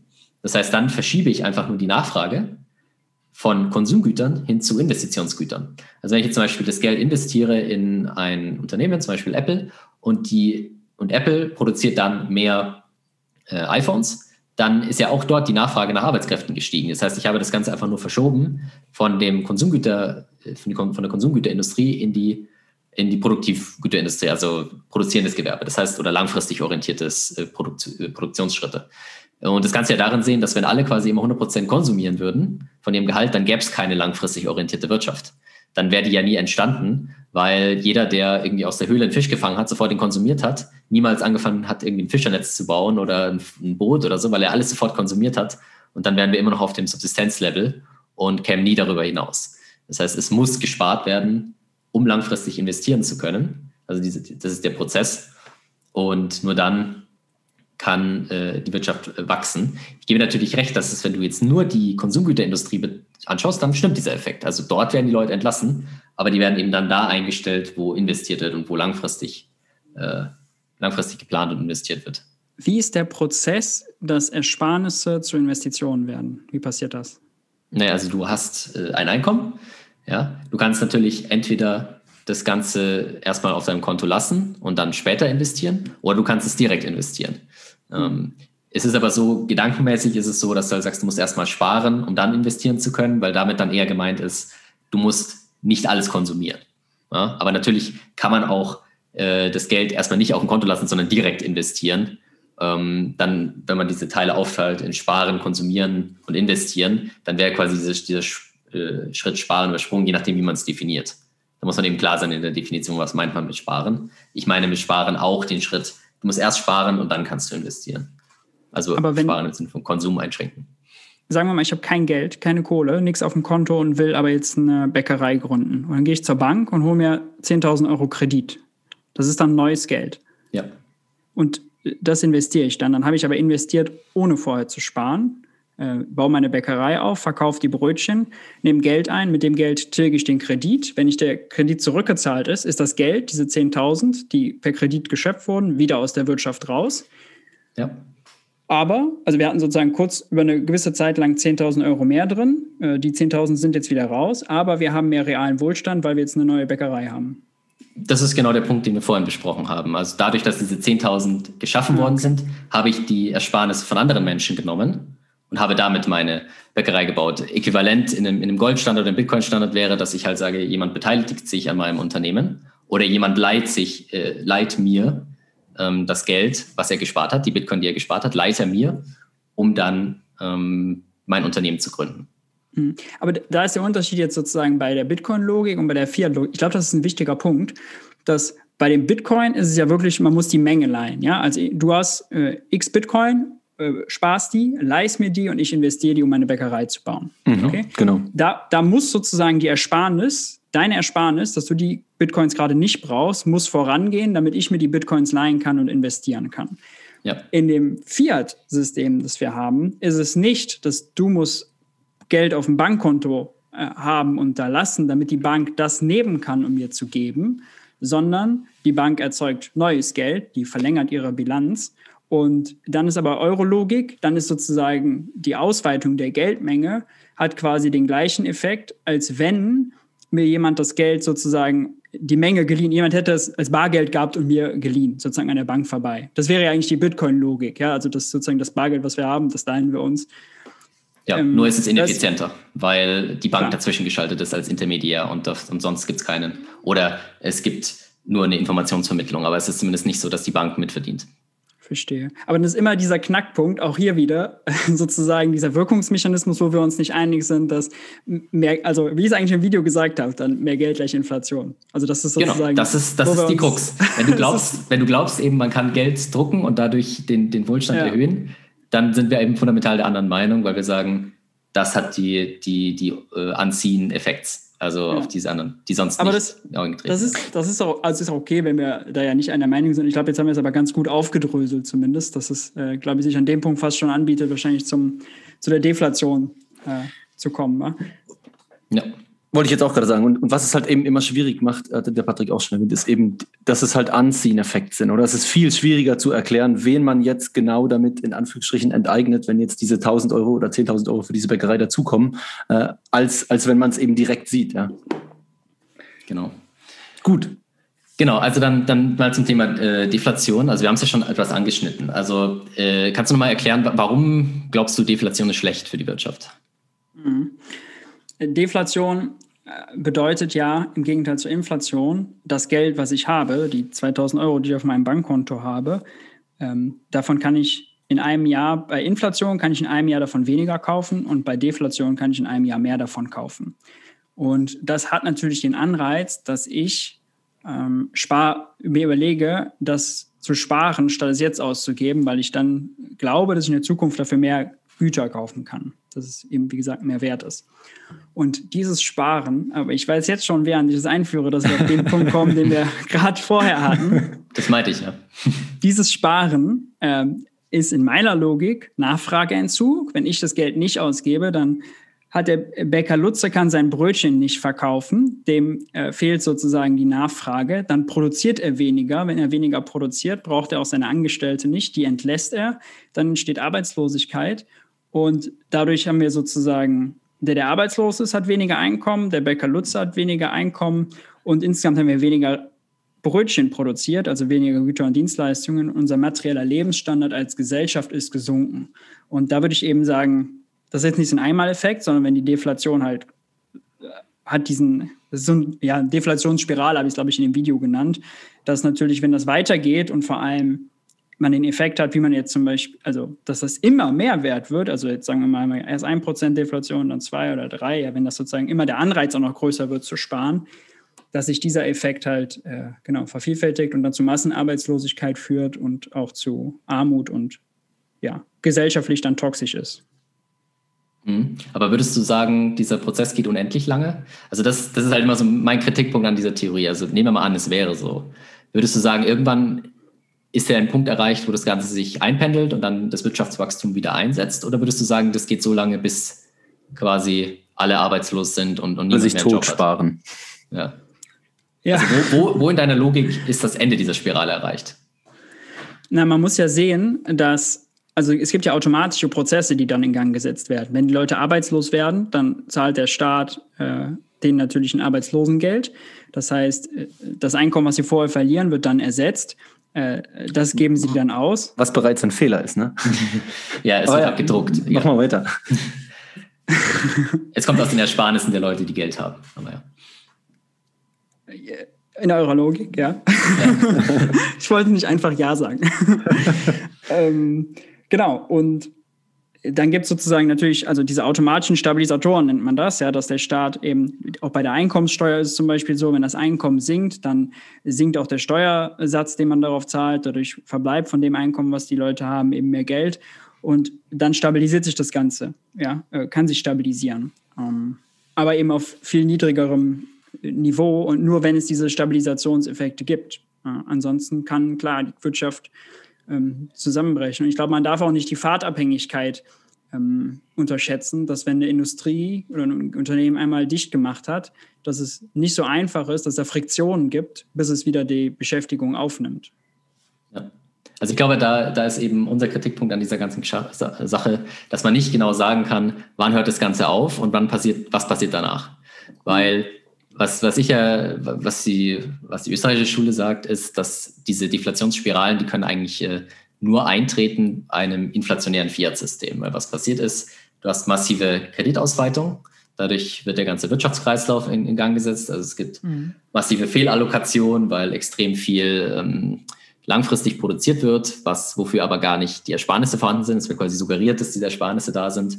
Und irgendwann werden die Ressourcen die diese Unternehmen beanspruchen, so hoch geboten durch die Nachfrage, dass sich diese ganzen Unternehmungen als äh, nicht äh, äh, durchführbar herausstellen, weil die, die Inputkosten zu hoch sind. Und dadurch gehen diese ganzen Unternehmen Konkurs. Und was dann natürlich passiert ist, weil alle extrem hoch verschuldet sind im, im Fiat-System, weil du, du musst quasi den Euro shorten, damit du vorankommst im Fiat-System. Du musst dich hoch verschulden. Dann genau. ist es halt so, dass der eine pleite geht. Und wenn der eine pleite geht, der hat dann wiederum Schulden beim nächsten und so weiter. Und dann gehen alle pleite, aber eben nur so lange, bis die Schulden weg sind. Und in dem Bitcoin-Standard gäbe es ja gar nicht so hohe Schulden. Das heißt, du kommst auch nicht in diese Deflationsspirale rein. Also die österreichische Schule erklärt ja ganz genau, hier ist das Ganze zu Ende, nämlich dann, wenn die ganzen, äh, die, die ganzen Unternehmen, die hoch verschuldet sind und Privatpersonen, wenn die pleite sind, dann fängt es wieder an zu wachsen. Und in einem Bitcoin-Standard wäre die Verschuldung niemals so hoch, weil die Zinsen wesentlich höher wären und gleichzeitig äh, es viel mehr Sinn macht, Eigenkapital finanziert zu machen, aus diesem Grund. Das sei vielleicht noch angemerkt, eben, äh, also wir möchten gar nicht bestreiten, dass es diese, diesen, diese Deflationseffekte kurzfristig geben kann, oder wie Patrick gerade erläutert hat, das gibt es immer dann, wenn ich die Wirtschaft künstlich äh, aufgeblasen habe, massive Fehlallokationen habe. Ähm, aber in diesem Moment ist dieser Effekt dann auch einfach eine Gesundung der Wirtschaft. Ne? Also sprich, das, das pendelt sich wieder ein bis zu einem gewissen Equilibrium, ja, Preise verändern sich dementsprechend und dann geht es ab da in der Theorie wieder normal weiter. Mhm. Jetzt zwei Fragen dazu. Die erste Frage, wie seht ihr das, ist das politisch handhabbar? Weil ich habe im Video ja ähm, die Deflationspolitik von äh, Brüning erwähnt, ja, und wenn dann sozusagen Arbeitslosigkeit entsteht und die Leute Einkommen verlieren und dann ärmer sind, dass das natürlich immer auch ein Konjunkturprogramm für vor allem rechte äh, Parteien äh, ist. Und die Leute, also ist das auch in der, mit einer Demokratie vereinbar, dass man die Leute sozusagen erstmal verarmt und dann nach eurer Logik, wenn der Markt sich in Anführungszeichen gesundet, äh, die dann wieder Anstellung finden? Also wo seht ihr quasi die politischen Herausforderungen? Also ich fand halt, ja, sorry, oder willst du die nee, mach, Frage? Lass uns, nee, lass uns das ruhig getrennt machen. Nee, ich fand einfach interessant, dass du ja selbst in deinem Video ähm, schon die politischen Eingriffe, die Interventionen nennst. Ne? Und das sind wahrscheinlich auch die, die wir hauptsächlich als Gründe dafür anführen, ja, wie es danach weitergegangen ist. Also du hast gesagt, eben im Steuern wurden erhöht, ja, Sozialausgaben gekürzt, in diesem Moment ja. Lohne gekürzt und vor allem auch Preise dirigiert, ja. Und das sind halt genau diese, diese, diese Probleme, wo, wo dann diese natürliche Gesundung gar nicht möglich ist. Und dann sorgt man im schlimmsten Fall dafür, dass man verschlimmbessert. Ja? Man möchte eigentlich irgendwas entgegenwirken und sorgt dann dafür, dass es aber nachher irgendwie 20 Jahre geht, bis eine Gesundung eingetreten ist, anstatt dass es vielleicht nur zwei Jahre gegangen wird. Also die Interventionen haben quasi den äh, in Anführungszeichen Marktprozess äh, verlängert und äh, gehindert, wäre ja. jetzt die Argumentation von euch. Also genau. das ist eine Argumentation. Die andere Argumentation, die du natürlich bringen kannst, ist, wo ich dir auch zustimme, dass es kurzfristig schlimm ist. Und politisch sind kurzfristig Sachen, die kurzfristig schlecht sind und mhm. langfristig gut, niemals durchführbar. Also das wird kein Politiker machen, weil er genau weiß, wenn ich jetzt, ich bin vier Jahre zum Beispiel im Amt und in diesen vier Jahren wird es richtig runtergehen. Das heißt natürlich, was jeder Politiker machen wird, ist, er wird schauen, dass er möglichst äh, viel Geld druckt, dann das Ganze hinauszögert und dann auf den nächsten wartet. Das Problem ist, das kann man halt nur so lange machen, bis irgendwann deine gesamte Wirtschaft äh, entweder verstaatlicht ist oder halt komplett ineffizient arbeitet, weil sie nur noch durch staatliche Subventionen am Laufen erhalten wird. Also so wie es war es zum Beispiel in der DDR. Da, dort gab es ja genau diese Debatte, nachdem die DDR zusammengebrochen ist. Äh, was macht man mit den ganzen Betrieben? Die sind ja alle ineffizient. Die sind ja alle am Markt, können die sich niemals behaupten, weil die Technologie herstellen, die niemand auf dem Weltmarkt mehr nachfragt. Und das ist natürlich eine Frage, die man sich stellen muss, in wie langsam kann man das machen. Aber was also wie langsam macht man diese Deflation quasi. Aber was man, äh, was ja die Politik macht, ist ja genau das Gegenteil. Die macht nicht, die schaut nicht, wie können wir möglichst langsam dafür sorgen, dass sich quasi die Markteffizienz wieder einstellt und die, die ineffizienten Industrien ausgesorgt haben. Nein, die drücken noch viel mehr Geld, sodass das Ganze noch eine größere Blase wird und quasi noch ein größerer Teil des Unternehmens auf, auf den Staat angewiesen ist, noch mehr Teile davon. Und irgendwann ist es aber so, dass äh, durch das Gelddrucken es allein nicht mehr reicht und dann kommst du eben in so einen ja, Mises nennt diesen, diesen Crack-Up-Boom, also diese, du kannst, die staatlichen Finanzen lassen sich nicht mehr durch äh, äh, ohne Steuern und so weiter eintreiben, weil keine produktiven Unternehmen mehr existieren irgendwann. Ab einem gewissen mhm. Zeitpunkt. Also mhm. die, die, die, die Markteffizienz wird immer schlechter und immer schlechter. Und irgendwann hat bist du halt eine komplett, komplett verstaatlicht und dann eben Sozialismus versus Kapitalismus, dann ist die Effizienz extrem schlecht und es gibt keinen Wettbewerb mehr und ja, und diese Ansätze sehen wir in den USA, in Deutschland. Wenn Unternehmen negative Zinsen zahlen müssen, dann können sie profitabel sein, obwohl sie Verluste machen, wenn sie diesen Kredit nicht bekommen würden. Das heißt, sie, sie verschlingen Ressourcen, äh, produzieren nichts, was mehr wert ist als die Inputs, die reingeflossen sind und können trotzdem überleben. Und das ist natürlich Gift für eine Volkswirtschaft. Aber kurzfristig haben die Leute natürlich einen Arbeitsplatz. Es ist halt aber quasi, du bezahlst die Leute, es ist quasi Arbeitslosengeld, weil du bezahlst die Leute für, für keine produktive Arbeit. Hm. Ja. Der Negativzins würde in eurer Logik wahrscheinlich wie eine Steuer wirken, oder? Ja, also das ist im Prinzip sowas wie Negativzins macht eigentlich in der, sag ich mal, in der ökonomischen Theorie ja wenig Sinn. Eigentlich ist das mehr eine Gebühr. Also du könntest jetzt auch ja. sagen, wenn ich, wenn ich ein Konto habe und da habe ich 100 Euro drauf und ich zahle 10 Euro Kontoführungsgebühr, wäre ja, das ein klar. negativer Zins, aber es, der negative Zins bedeutet einfach nur eine Gebühr, die mit der Höhe des, des, ja. des So ist es bei Staatsanleihen tatsächlich auch. Also da sagt man ja, der Zins ist negativ, aber der Nominalzins ist 0% und der Staat, ja, genau. wenn er sie verkauft, nimmt sozusagen für eine 100 Euro Anleihe, bezahlen die Banken 110 Euro. Und dann genau. sozusagen, das, sozusagen der, der Coupon, der Aufschlag ist dann, was man dann als negative Rente. Also negativer Zins passiert auf dem Markt nicht. Äh, das kann mhm. eigentlich nur passieren, wenn du eine massive Verwerfung hast äh, oder negative Preise, so wie zum Beispiel mit dem Ölpreis oder so. Mhm. Aber langfristig Aber gesehen sagen, gibt es nicht. Kann ich euch sagen, würde euch vielleicht äh, wundern oder überraschen. Also Negativzins bin ich auch kein äh, Freund davon. Ähm, und ich finde auch, also das Klischee will ich gar nicht aufkommen lassen, äh, dass es hm. sozusagen eine Eins oder Null oder eine schwarze oder weiße Entscheidung zwischen Kapitalismus und Sozialismus ist und das Marktwirtschaft bin. Das ist äh, ganz im Gegenteil. Ich finde, wir brauchen eine echte Marktwirtschaft. Ja? Also da, wo wir zum Beispiel Monopole haben, ist es keine echte Marktwirtschaft. Da funktioniert es nicht. Ähm, deswegen, also wenn FDPler in der, im Bundestagsplenum immer die Marktwirtschaft preist, äh, dann ist er erst glaubwürdig, wenn er auch Monopole äh, sozusagen angehen will. Und wir haben ja heute schon auch sozialistische und kapitalistische Verteilungs, äh, Systeme. Wenn ich bei der Polizei anrufe, werde ich nicht nach meiner Kreditkartennummer gefragt. Ja. Bei Restaurants ist der Markt, ja, da wird nach Einkommen verteilt, nach Kaufkraft, nach Angebot und Nachfrage. Und das ist super, weil Restaurants, die Sachen produzieren, die nicht schmecken, die wollen wir nicht. Die werden aussortiert. Und diejenigen, die gut sind, die gewinnen. Ja, also da sozusagen ist es super. Deswegen, wir würden wahrscheinlich bei ein paar Stellen, weiß nicht, vielleicht Gesundheit, Bildung und so dann drüber streiten, soll das eher öffentlich oder privat sein. Aber grundsätzlich, glaube ich, gibt es ja immer einen Mix. Also Polizei will man ja auch wirklich nicht nach Einkommen verteilen. Da würdet ihr wahrscheinlich auch sagen, das, das macht keinen Sinn. Es gibt Sachen wie Feuerwehr, Polizei, Krankenwagen, die sollten jedem einfach nach Bedarf zur Verfügung stehen, oder? Ja, da, da gibt es verschiedene Theorien. Also es kommt immer darauf an. Was ich halt sehr wichtig finde, ist, dass das Ganze möglichst freiwillig passiert. Das heißt, desto weniger Einfluss ich auf diese Entscheidung nehmen kann, desto weiter entfernt diese Entscheidung von mir selber ist, Verstehe. desto problematischer ist es. Also wenn ich halt jetzt einmal ein Kreuz machen kann pro Jahr oder alle vier Jahre, um dann irgendwie zu entscheiden, wie die Polizei bei mir ist, dann ist es einfach nicht genug, meiner Meinung nach. Ich bin mehr so ein mhm. Fan von mehr so Kleinstaaten oder Privatstädten oder so, wo man Dezent. zwar immer noch das gemeinsam finanziert, aber wo die, wo die, die tatsächliche Auswirkungen von dem einzelnen Bürger wesentlich höher ist auf die Entscheidungsgewalt. Ja, ja. also da glaube ich, find, könnten wir uns fast auch schon, äh, also dezentrale Strukturen finde ich grundsätzlich auch, finde ich grundsätzlich auch äh, gut. Eine Frage noch zu dem, was du eben gesagt hast, genau, fällt mir jetzt gerade ein. Ähm, es sind ja, also, weil du gesagt hast, dann sind alle verschuldet. Ähm, in dem Fiat-System ist es ja so, für den hohen Schuldenberg, den es gibt, gibt es immer auch einen gleich hohen Berg an Geldvermögen. Ja, wenn eine Bank einen Kredit vergibt, ist es in der Bilanz äh, aktiv und passiv wird beides. Kredit und passiv ist dann das Geld, was sie dann neu geschaffen hat auf dem Girokonto. Jede Schuld entspricht einem Geldvermögen. Ähm, deswegen ist sozusagen, auch da würde ich sagen, also die Argumentation muss, da kommt es natürlich auf die Verteilung an, wer hat die Schulden, wer hat die Vermögen. Aber es ist nicht so, dass alle verschuldet sind. Das, das geht logisch nicht. Das wollte ich nochmal ja, ja. Äh, was ich mit alle sind verschuldet meine, ist, dass alle hohe Schulden haben. Das heißt natürlich nicht, dass äh, netto, also wenn du jetzt okay. äh, aktiver ja. und passiver vergleichst, dass dann, äh, das, es geht ja nicht, muss ja, muss ja gleich sein. Ja. Aber es ist halt so, dass alle eine sehr hohe Verschuldung haben, was okay. dazu führt, dass sie anders handeln. Ja, also Verstehe. Die, also wenn ich jetzt zum Beispiel, ich handle anders, wenn ich jetzt zum Beispiel einen Kredit über eine Million habe und ein Haus über eine Million, als wenn mhm. ich keins von beiden habe.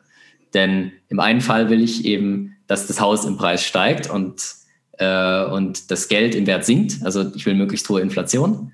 Und im anderen Fall ist es mir erstmal egal, weil ich keins von beiden besitze. Ich profitiere nicht von der einen oder von der anderen Sache, weil ich nichts von beiden für mich relevant ist erstmal.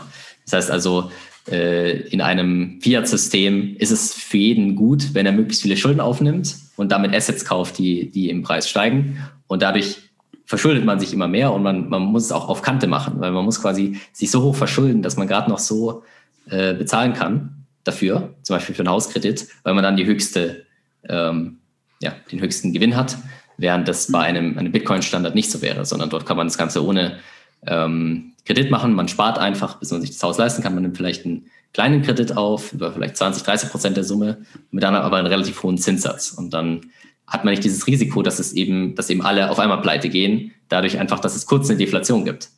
Ja, mhm. das ist genau der Punkt. Also wenn ich jetzt sage, ich habe eine Million Schulden, ein Haus, was eine Million wert ist, und auf einmal äh, sinken Hauspreise um 20 Prozent, dann bin ich auf einmal insolvent. Während wenn ich, wenn ich Eigentümer des Hauses bin und keine Schulden habe, dann kann es 20 Prozent sinken, es passiert gar nichts. Also mhm. ich habe ich, ich hab weniger äh, Geld zur Verfügung, ich habe weniger Kaufkraft, aber ich bin nicht pleite. Das ist der Unterschied. Verstehe. Das heißt aber, wenn ich jetzt, das war gerade ein Gedanke, den ich hatte, ihr würdet auch sagen, mit einer fixen Geldmenge, mit Bitcoin-Logik, wäre die wirtschaftliche Entwicklung langsamer? Nein. Nee. Weil die, weil die, weil die Kapitalallokation wesentlich effizienter wäre. Das heißt, du hättest äh, weniger große Unternehmen und so weiter. Das ist ein ganz großes Thema. So die, die kulturellen Konsequenzen vom Fiat-Geld ist ein großes Thema. Aber generell kann man sagen, dass wenn die viel mehr privatwirtschaftlich gemacht wird ja, und weniger Banken äh, als Intermediäre vorhanden sind, sondern vielmehr quasi Peer-to-Peer, -peer, äh, dass die Ressourcen an, an, die Personen verteilt werden, die das höchste ähm, Know-how haben und nicht die, die am höchsten äh, Kapital bereits besitzen, dann ist das Ganze effizienter, als es im Fiat-System wäre. Da, da finde ich, ist vielleicht eine gute Empfehlung. Ähm, Seife Dynamus im, im Buch, was auch der Bitcoin-Standard heißt, da gibt es ein Kapitel über diese Zeitpräferenz, äh, von der der ähm, der Patrick gerade gesprochen hat. Und da ist das, finde ich, recht, ähm, recht gut erklärt, was, was das alles mit, äh, was ein Fiat-Standard mit Menschen macht äh, gegenüber einem, einem soliden Geldstandard. Ja, und da wird auch teilweise eingegangen auf äh, die, Belle, die Belle Epoque, also wo wir mal unter einem Goldstandard waren. Ne? Wie, wie, natürlich braucht es eine gewisse Zeit, bis gewisse Individuen dann gewisses Kapital aufbauen können, ja, einen Kapitalstock aufbauen können. Aber basierend darauf ähm, gibt es halt dann viel, ich sage jetzt mal, krassere Innovationen, ne? also viel, viel ähm, weitreichendere Dinge. Also zum Beispiel in, in diesen teilweise auch deflationären Zeiten, ich habe mir da mal so eine Grafik rausgesucht, zwischen 1870, glaube ich, und bis in die, bis 1910 oder 20 sind auch die Preislevel kontinuierlich gesunken. Ne? Aber da gab es extrem krasse Innovationen. Also da wurde Grundsteine gelegt für Auto, für Flugzeug, für äh, also Telegraph, was ja fürs Telefon äh, irgendwie de, die Basis ist, Sanitärsysteme und so weiter und so fort. Und es gibt halt schon, es ist natürlich immer schwierig, was waren sonst noch die Effekte zu dieser Zeit, ne? aber es deutet halt schon einiges darauf hin, dass zumindest nicht in, katastrophal dass, ist. Ja. Genau, dass in einem deflationären Umfeld man überleben kann, ja, es nicht katastrophal ist, vielleicht sogar, dass äh, die wesentlich prosperierende äh, gesellschaftliche Zusammensetzung ist. Wenn ich ja, eine Frage jetzt nochmal. Äh, das bedeutet ja jetzt, wenn ich mal Fiat und Bitcoin vergleiche, also sagen wir mal fixe Geldmenge und elastische Geldmenge. Bei der elastischen Geldmenge beim Fiat ist es so, Bäcker Lutze kann einen Kredit aufnehmen, ähm, um seine Bäckerei zu bauen und Bäcker Heinrich kann das gleichzeitig auch machen. Wenn, und damit sozusagen werden zwei Bäckereien gebaut, gibt dann jeder Back Brötchen und es gibt dann mehr Brötchen. In der Bitcoin-Logik wäre das ja so, wenn der Bäcker Lutze sich schon die Bitcoin leiht, kann der Bäcker Heinrich sich die nicht mehr leihen. Beziehungsweise dann ist ja sozusagen, wenn die Nachfrage jetzt also nach Geld und nach Bitcoin steigt, das Angebot aber fix ist, dann steigt ja der Preis, also der Zins. Das heißt, derjenige, der Bitcoin verleiht, der kriegt, kann dann einen höheren Zins verlangen. Und dann ist eure Logik, um jetzt auf euch wieder zu kommen, dadurch, dass der Zins höher ist, müssen die, muss ich das Brötchenbacken mehr lohnen, ja, weil er höhere Kosten hat, wenn er einen höheren Zins zahlen ja, muss. Du hast einen massiven, deswegen, ja. deswegen, und das wäre es aus eurer Sicht ein Innovationstreiber, weil dann muss die Produktivität eben höher sein, damit er sozusagen mehr Kohle verdient und auch sich auch den höheren Zins leisten kann. Korrekt, also das ist quasi so, Schau dir zum Beispiel äh, Halbleiterindustrie an oder Smartphone-Industrie. Dort haben wir ja den, den Fall, dass die, die Preise kontinuierlich sinken. Aber trotzdem haben wir gerade die größte Halbleiterkrise, die wir je gesehen haben. Also mhm. es kann ja nicht sein, dass nur weil die Preise fallen, es dazu führt, äh, dass die auf einmal ihre Leute entlassen müssen. Im Gegenteil, dadurch, dass die Preise fallen, du hast einen massiven Anreiz, die Preise zu senken, weil dann äh, die Nachfrage nach den, äh, nach den, von den Leuten extrem zu dir kommen wird. Und dadurch kannst du wiederum deine Produktion ausweiten und so weiter. Das heißt, du hast ein, im Fiat-System hast du einen Anreiz, möglichst dich hoch zu verschulden möglichst ein sicheres Businessmodell zu haben, weil wenn dein Businessmodell zu riskant ist, kannst, bist du direkt insolvent, weil wenn deine Assets zu sehr fallen und du hoch verschuldet bist, bist du direkt pleite. Das heißt, du musst sehr vorsichtig agieren. Du musst ähm, schauen, dass du möglichst alle Rahmenbedingungen kontrollierst. Du musst schauen, dass die Politik beeinflusst, damit sie ja dafür sorgt, dass es keine Deflation gibt, weil sonst bist du nämlich pleite und so weiter. Während in einem Bitcoin-Standard es so ist, dass du nur dann äh, sehr erfolgreich wirst, wenn du es schaffst, die Kosten für deine Produkte zu senken oder deine Produkte von der Qualität her extrem zu verbessern, äh, verbessern damit du die Leute ihr Geld, was, was ohne dass sie irgendwas tun müssen, etwas mehr wert wird, ihnen entlocken kannst. Und das ist natürlich so ein Gegenspiel. Also wenn jetzt die Innovation extrem steigt, dann äh, sinkt natürlich auch die Sparquote, weil dann die Leute sagen, hey geil, das neueste iPhone, okay, nächstes Jahr hätte ich vielleicht drei Prozent mehr mit, was ich mit dem Geld kaufen könnte, aber ich will jetzt das iPhone haben. Also diese Zeitpräferenz ist dann einfach sehr wichtig. Und wenn mhm. ich äh, das diesen, das heißt, die Unternehmen haben enormen Anreiz, bessere Produkte und Dienstleistungen herzustellen und nicht möglichst sicher und äh, kein Risiko einzugehen. Ist es bei euch, ist es bei euch ein Problem, das wäre jetzt nochmal interessant zu verstehen, wenn die Geldmenge fix ist äh, und die Nachfrage aber sich verändert, weil diesen Monat will Becker Lutz und Becker Heinrich investieren und nächsten Monat fünf andere. Also Nachfrage nach Geld unter, unterscheidet sich ja je nach Zeitpunkt. Mhm. Ähm, dann bedeutet das ja auch, dass der Zins variabel ist. Ja, wenn die Nachfrage sozusagen unterschiedlich hoch ist, Absolut. Angebot immer, immer fix, dann ja. ist der Zins, der schwankt. Ist das nicht ein Problem für die Unternehmen? So würde ich nämlich argumentieren, ja, aus sozusagen keynesianischer und MMT-Sicht. Wenn der Zins fluktuiert, dann können die Unternehmen nicht planen, wie die investieren, weil dann wissen die nicht, ob, sich ob, ob es sich rechnet. Weil jetzt rechnen die heute mit 10 Prozent, ja, und da rechnet es sich vielleicht, aber die wissen nicht, ob die in einem Monat das für 3% bekommen hätten oder bis da 20% gewesen wäre. Also ein sozusagen variabler Zins. Irgendwas muss immer variabel sein. Entweder ist es die Geldmenge oder es ist der, der Preis, der Zins. Und ähm, da würde ich sagen, es gibt den Unternehmen mehr Planungssicherheit für die Kosten, wenn die Geldmenge elastisch ist, statt der Zins. Also zu, zunächst mal werden ja Preis und Zins variabel in diesem System, ne? einfach nur, nur die Geldmenge nicht. Ähm, und ein Punkt wäre sicher, dass Unternehmen natürlich in einem harten Geldstandard viel mehr dazu getrieben werden, selbst Ersparnisse zu haben. Ne? Also sprich auch mal schlechtere Zeiten zu überleben oder Investitionen tätigen zu können und deswegen vielleicht auch gar nicht auf äh, so viele Kredite angewiesen sind, wie sie das heute sind. Ne? Weiß nicht, Patrick, hast du noch einen ergänzenden Punkt? Ja, ich glaube, äh, Boris, dass du es genau richtig gesagt hast. Äh, es ist aber ein Trugschluss halt zu sagen, dass wenn der Staat irgendwie einen Preis festlegt, dass das deshalb besser ist äh, für die Wirtschaft. Also natürlich ist das ein Vorteil, wenn die Unternehmen wissen, wie die Preise in Zukunft sind, aber das wird natürlich durch die Nachteile extrem aufgewogen. aufgewogen. Zum Beispiel der Zins wird zum Beispiel zu niedrig angesetzt, dadurch werden viele Vorhaben gar nicht durchgeführt, die vielleicht riskanter sind und so weiter und so fort. Also mit dem Argument könntest du ja ein Argument machen, dass du sagst, der, Preis, der Staat sollte alle Preise festlegen, weil das hat am besten Planungssicherheit für alle Menschen. Aber ich glaube, dass das nicht die optimale Lösung wäre, ist, glaube ich, auch klar. Ja, aber da gibt es ja, also der Unterschied ist ja, dass auf dem Geldmarkt das ähm, auf dem Geldmarkt, da kann sich in einem Fiat-System, da kann sich ja kein Preis finden, kein Equilibrium, wenn das Geld ja unendlich ist, weil unendlich bedeutet ja Angebot und Nachfrage können sich können nicht, also was ist der Preis und wie sollen Angebot und Nachfrage sein, wenn, wenn das, wenn das Angebot an Geld elastisch ist, weil es sozusagen immer aus dem Nichts geschöpft werden kann bei Banken. Ist ja potenziell unendlich, aber de facto ist ja immer eine gewisse Geldmenge vorhanden. Und du musst halt dann das machen ja die Unternehmen im Fiat-System auch. Die schauen sich halt an, die betreiben dann Fed-Watching. Also die schauen sich dann an, was sagt irgendwie der äh, hier ist der Zentralbanker und was, was, wie hat er jetzt geguckt, ja, und was für Wörter hat er jetzt benutzt, um zu, um zu sehen, wie sich jetzt die Zinsen verändern, verändern äh, werden in Zukunft.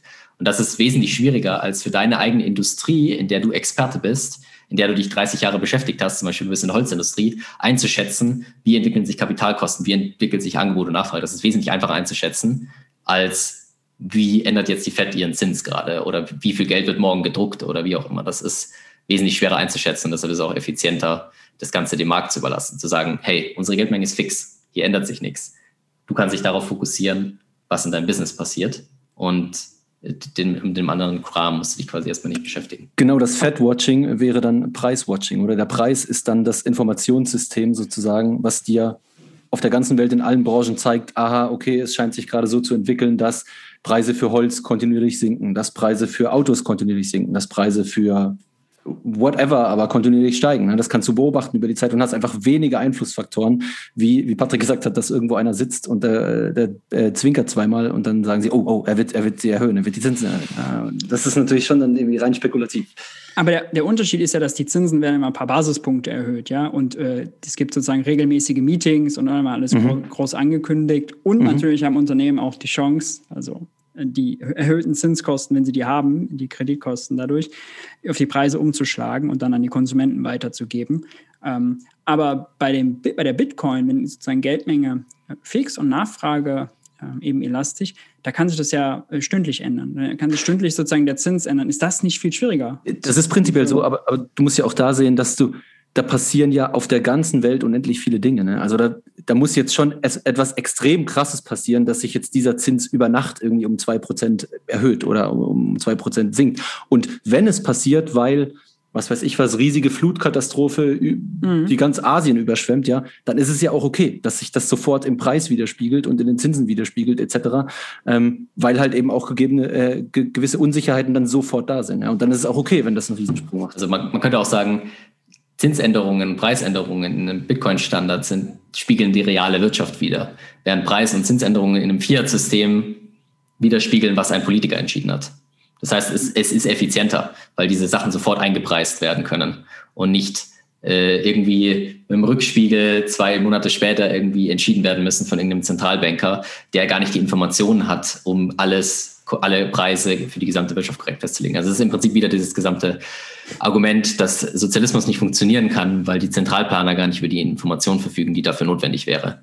Also es ist einfach so, Information ist verteilt unter den Menschen ähm, und es gibt Leute, die sind Experten in einem bestimmten Gebiet und es ist unmöglich, dass ein Zentralplaner oder auch ein Gremium mehr Wissen zur Verfügung hat als jede einzelne Person im Markt. Würdet ihr eigentlich sagen, die Aktienmärkte oder die Finanzmärkte, da äh, besteht sozusagen, äh, äh, funktioniert das mit den Informationen? Da sind die sozusagen unterschiedliche Informationen verteilt und die Marktteilnehmer tragen unterschiedliche Informationen an den Markt und deswegen ist, funktioniert da die Preisbildung? Weil ich würde nämlich argumentieren, dass das genau an den Finanzmärkten nicht passiert, weil also als Einzelperson hast du ja keine große Information. Der Markt reagiert ja vor allem auf zentrale Informationen, auf, äh, auf Nachrichten, auf News, auf Unternehmenskennzahlen.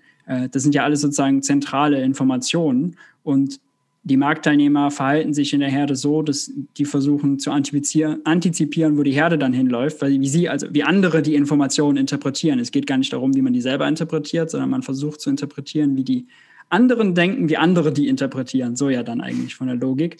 Ähm, ja.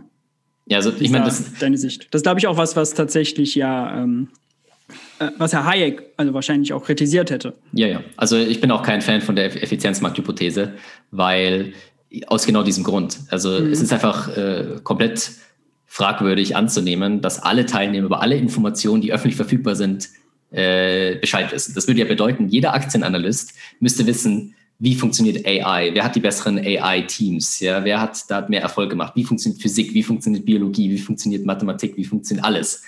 Um tatsächlich dieselben Informationen zu haben, ist natürlich mhm. auf keinen Fall der Fall, sondern es gibt gewisse Analysten, die haben vielleicht ein gewisses Verständnis für ein Thema, die können besser verstehen als andere und dadurch haben sie einen Informationsvorteil und können bestimmte Unternehmen besser einschätzen als andere. Ist natürlich immer ein relatives Spiel, weil du kannst ein bestimmtes Unternehmen gut einschätzen, kannst vielleicht sagen, ist Unternehmen A ist besser als Unternehmen C, aber du kannst nicht sagen, es ist besser als alle anderen Unternehmen.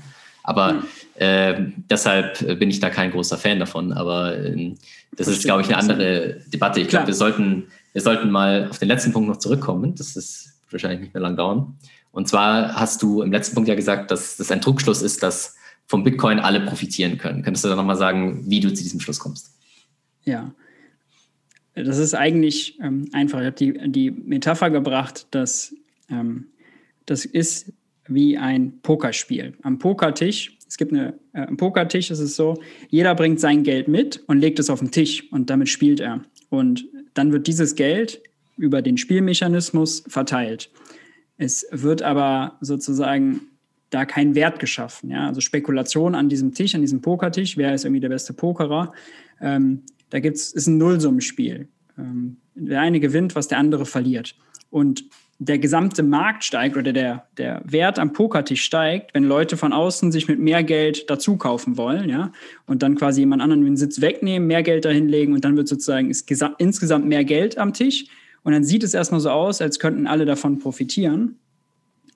Aber es wird weiterhin gilt, es wird nur das am Pokertisch verteilt, was mitgebracht wird. Und so, da habe ich es auch auf den Bitcoin übertragen, dass natürlich, ähm, wenn mehr Leute, immer mehr Leute zu höheren Preisen bereit sind, den Bitcoin zu kaufen, dann hat jeder, der einen Bitcoin hält, sieht den Marktpreis, oh, ich könnte einen Bitcoin zu 40.000 Euro oder was tauschen.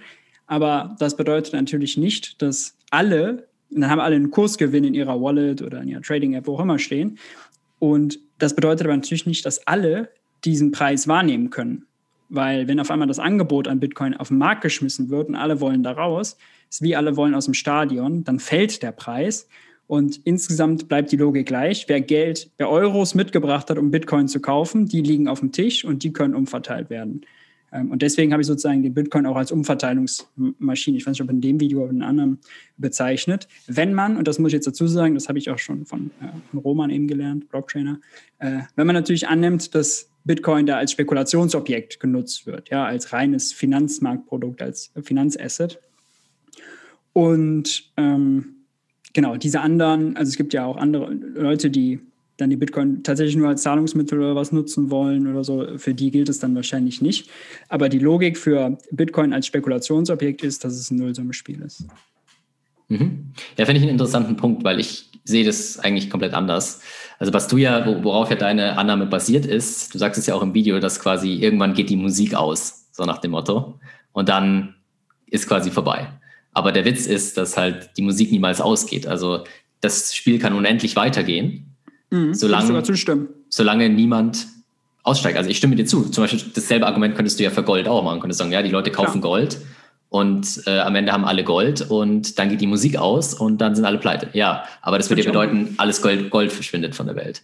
Und das ist ja nicht der Fall, sondern äh, was passiert ist, äh, natürlich könnte es sein, dass wenn natürlich ein Fehler in Bitcoin ist, wenn Bitcoin, die Bitcoin-Blockchain zerstört wird durch ein, äh, irgendein Event, was weiß ich, halten wir für sehr unwahrscheinlich. Aber wenn es passiert, dann ist es natürlich so, dann hast du recht, dann verlieren sehr viele Leute sehr viel Geld. Wenn es aber nie passiert und für immer Bitcoin für immer besteht, dann können die Leute immer weiter einkaufen. Und wenn ihnen das Geld ausgeht, was sie haben, das ist, glaube ich, der zweite Fehler, wenn ihnen das Geld ausgeht, dann können sie Produkte und Dienstleistungen anbieten, um Bitcoin zu erwerben. Das heißt, es ist ja nicht der einzige Weg, wie du an Bitcoin kommen kannst, indem du Fiat-Geld in Bitcoin tauschst, sondern du kannst dich ja auch in Bitcoin bezahlen lassen. Und dadurch steigt, äh, steigt äh, das auch an. Und die Musik geht nie aus und dementsprechend. Äh, Aber dann gibt ja vor jemand anders seine Bitcoin, gibt ja seine Bitcoin auf. Also es gibt ja, okay, wenn man jetzt, wir nehmen jetzt mal einfach der Einfachheit halber an, äh, 21 Millionen äh, Bitcoins sind 21 Millionen Einheiten, die lassen sich nicht kleiner teilen. Ich glaube, das ist für die, für die Logik ein bisschen einfacher. Mhm. Ähm, wenn jetzt 100 äh, Millionen Leute Bitcoin halten wollen, dann steigt der Preis von Bitcoin. Ja? Angebot 21 Millionen, Nachfrage 100 Millionen, dann steigt der Preis, bis eben nur noch von diesen 100 Millionen 21 Millionen überbleiben, die auch bereit sind, den hohen Preis zu zahlen. Das ist ja dann der Marktmechanismus. Und wenn jetzt aber, äh, sagen wir mal, Bad News passieren und äh, irgendwie Handel mit Bitcoin wird verboten, nehmen wir jetzt mal an, oder irgendwas anderes, und auf einmal entscheiden sich nur noch 30 Leute von diesen 100, äh, 30 Millionen von diesen 100 Millionen Leuten, dass sie Bitcoin halten wollen, dann bedeutet das natürlich, dass der Preis, also dass der Preis sich verändern würde, dass der nach unten sich anpassen natürlich. würde, dass der fallen würde. Und in, mein Argument ist einfach, dass in dem Moment, wo 100 Millionen Menschen den nachfragen wollen, könnte jeder der 21 Millionen den Bitcoin zu einem höheren Preis sozusagen loswerden. Die würden dann nehmen wir mal an, bei 100, dann würde das sozusagen zu einem höheren Preis, würden die 21 Millionen den abgeben, würden neue Bitcoin-Besitzer reinkommen und dann kommt dieses schlechte Event und dann wollen aber nicht mehr die anderen dann äh, 79 Millionen den Bitcoin auch haben, sondern dann noch 30 Millionen von denen. Und dann passt sich sozusagen dann der Preis nach unten an. Und da gibt es natürlich die, die reingegangen sind zu einem hohen Preis und jetzt zu einem niedrigen Preis verkaufen müssen die sind sozusagen die Verlierer und die, die vorher rausgegangen sind, sind die Gewinner. Aber dann ist sozusagen nur das Geld, was von außen reingekommen ist, auch umverteilt worden. Ja, und aber du hast das recht. gilt für alle Assets. Also genau. ich glaube, dass da Bitcoin nichts Besonderes ist. Und ja. ich sehe halt nicht wirklich, was die Kritik ist. Also wenn du jetzt sagst, okay, du siehst ein Risiko, dass Bitcoin komplett zusammenbricht, dann ja, natürlich, dann ist es, dann ist aber das das Risiko und nicht die Tatsache, dass immer mehr Leute dort reingehen und manche gewinnen und manche verlieren. Es ist aber so, dass trotzdem alle gewinnen können, die in Bitcoin investieren. Weil wenn ich jetzt einer bin, ähm, der äh, früh eingekauft hat, ja. der Preis steigt, sagen wir mal, sagen wir mal einfach, der Preis steigt 10% pro Jahr. Das, dasselbe Argument gilt bei Aktien ja auch. Wenn ich mhm. einsteige und alles steigt, der Preis steigt um 10% pro Jahr, dann ist es natürlich so, dass derjenige, der dann seine Bitcoin verkauft hat an, den, an denjenigen anderen, weniger bekommen hätte, als er, als er sonst bekommen hätte, wenn er halt weiter in Bitcoin gehalten hätte. Aber er profitiert ja trotzdem insofern davon, dass er äh, mit Bitcoin Gewinn gemacht hat und der zweite, an den er den Bitcoin verkauft hat, auch Gewinn gemacht hat, versus alles andere. Und das kann unendlich weitergehen, solange sich die Produktivität erhöht und der Bitcoin immer weiter im Wert steigt. Wenn der Bitcoin natürlich mal im Wert fällt, dann ist es nicht mehr so. Dann hat einer dann gibt's Verlierer. Genau, aber wenn er das nie tut, äh, dann nicht. Und das ist bei Aktien genau das Gleiche. Ich meine, dieses Argument hast du bei Aktien ja auch. Stimmt, stimmt. Äh, habe ich auch tatsächlich ein Video zu, äh, wo ich das auch auf Aktien anwende. Also würde ich dir völlig zustimmen. Und ich würde dir auch zustimmen, dass es nicht realistisch ist, dass der Bitcoin irgendwie jetzt auf Null fällt, weil das natürlich auch eine kulturelle Sache ist. Und es gibt, glaube ich, so eine Basis an Leuten, die den auch gar nicht loswerden äh, wollen, beziehungsweise auch irgendwie dann immer mehr davon kaufen würden, wenn er günstiger würde. Ähm, das ist gar nicht das Argument, sondern das Argument ist eher das Logische. Ähm, wenn, also dass der Preis fallen, dass er steigen kann, dass es sozusagen Verlierer und Gewinner gibt und Nullsummenspiel. Und das nur deswegen, weil es ein Nullsummenspiel ist, weil derjenige, der früh einsteigt, dann steigt der Preis und dann verkauft, der gewinnt. Wenn der erste, äh, die ersten, die verkaufen, gewinnen. Wenn die danach auch noch verkaufen wollen, dann sinkt wahrscheinlich der Preis. Dann sozusagen sind die die Verlierer. Ähm, und das Argument ist einfach nur, es können eben nicht alle im Bitcoin, also es können nicht alle mit Spekulation im Bitcoin erfolgreich sein. Es kann. Das kommt, also, kommt eben drauf an, oder? Also ein häufiges Argument, ist auch absolut faires Argument, ist natürlich, dass die Volatilität von Bitcoin, wenn es denn mal Geld sein soll, ein Problem ist, oder? Und mhm. da müssen wir halt ganz klar sehen, dass, äh, ich meine, das gibt es jetzt zwölf Jahre, oder? Ich weiß nicht, wie viele hunderte oder tausende Jahre es gedauert hat, bis Gold mal den Geldstatus hatte, den es jetzt hat, oder? Ähm, wir haben natürlich den Vorteil, wir sind jetzt im, im, digitalen Zeitalter, alles ist vernetzt, vielleicht geht das ein bisschen schneller. Ähm, aber wenn, wenn Bitcoin wirklich, äh, ich sag mal, das Ziel erreichen sollte, zu dem es kreiert wurde, oder? Und es wird wirklich mal ein Reserve Asset, ein, ein monetäres Reserve Asset. Ähm, dann sprechen wir natürlich hier von ganz anderen Zahlen, oder? Und dann wird auch die Volatilität wesentlich geringer sein, ja? weil, weil das dann im Prinzip das Geld oder das zumindest das Sparvehikel, sage ich jetzt mal, der in Anführungsstrichen ganzen Welt ist. Ähm, und dann wird diese Volatilität so auch gar nicht mehr vorhanden sein. Und dann müsste es eigentlich so sein, dass zwar nicht mehr 200 Prozent pro Jahr oder irgendwas, aber sagen wir mal ein oder zwei Prozent pro Jahr die Bitcoin-Holdings in Kaufkraft immer steigen müssten. Und zwar je nachdem, wie die Welt produktiver wird, ne? wie viel mehr Produkte und Dienstleistungen wurden auf der Welt erzeugt, ne? desto mehr kann ich mir von meinen Bitcoin-Holdings kaufen. Ähm, das heißt, eigentlich arbeitet dann der, ich sage jetzt mal nicht Preis, sondern der, die, die Kaufkraft, die ich mit meinen Bitcoin habe, weil gegebenenfalls will ich ja irgendwann gar nicht mehr in Fiat-Währungen tauschen, ähm, spielen eigentlich für alle. Denn wenn meine, mein gesamtes gesellschaftliches Umfeld produktiv ist, mehr Güter, mehr Waren, mehr Dienstleistungen erzeugt werden, ähm, dann profitiere sogar ich mit meinen Bitcoin-Holdings. Ja, vielleicht habe ich nur von 15 bis 25 gearbeitet oder so und mir ein bisschen was erspart, ja, und dann lebe ich super sparsam. Und wenn der Rest der Gesellschaft trotzdem produktiv ist, dann, dann, ähm, dann hilft das mir sogar mit, auch, auch wenn ich vielleicht gar nicht mehr ein produktiver Teil dessen bin, ja, oder vielleicht investiere ich meine Bitcoin, was auch immer. Ähm, aber diese Volatilität, wie wir sie jetzt sehen, die ist natürlich jetzt der Preis, den man zahlt für das, was, was man gegebenenfalls, wenn das alles so kommt, wie wir denken, an Kaufkraftgewinn hinzubekommen kann. Ne? Mhm. Wenn Bitcoin weltweiter Standard ist, kauft das keiner mehr, um damit irgendwie Geld zu verdienen oder reich zu werden. Ne? Dann ist das einfach das ganz normale Sparvehikel.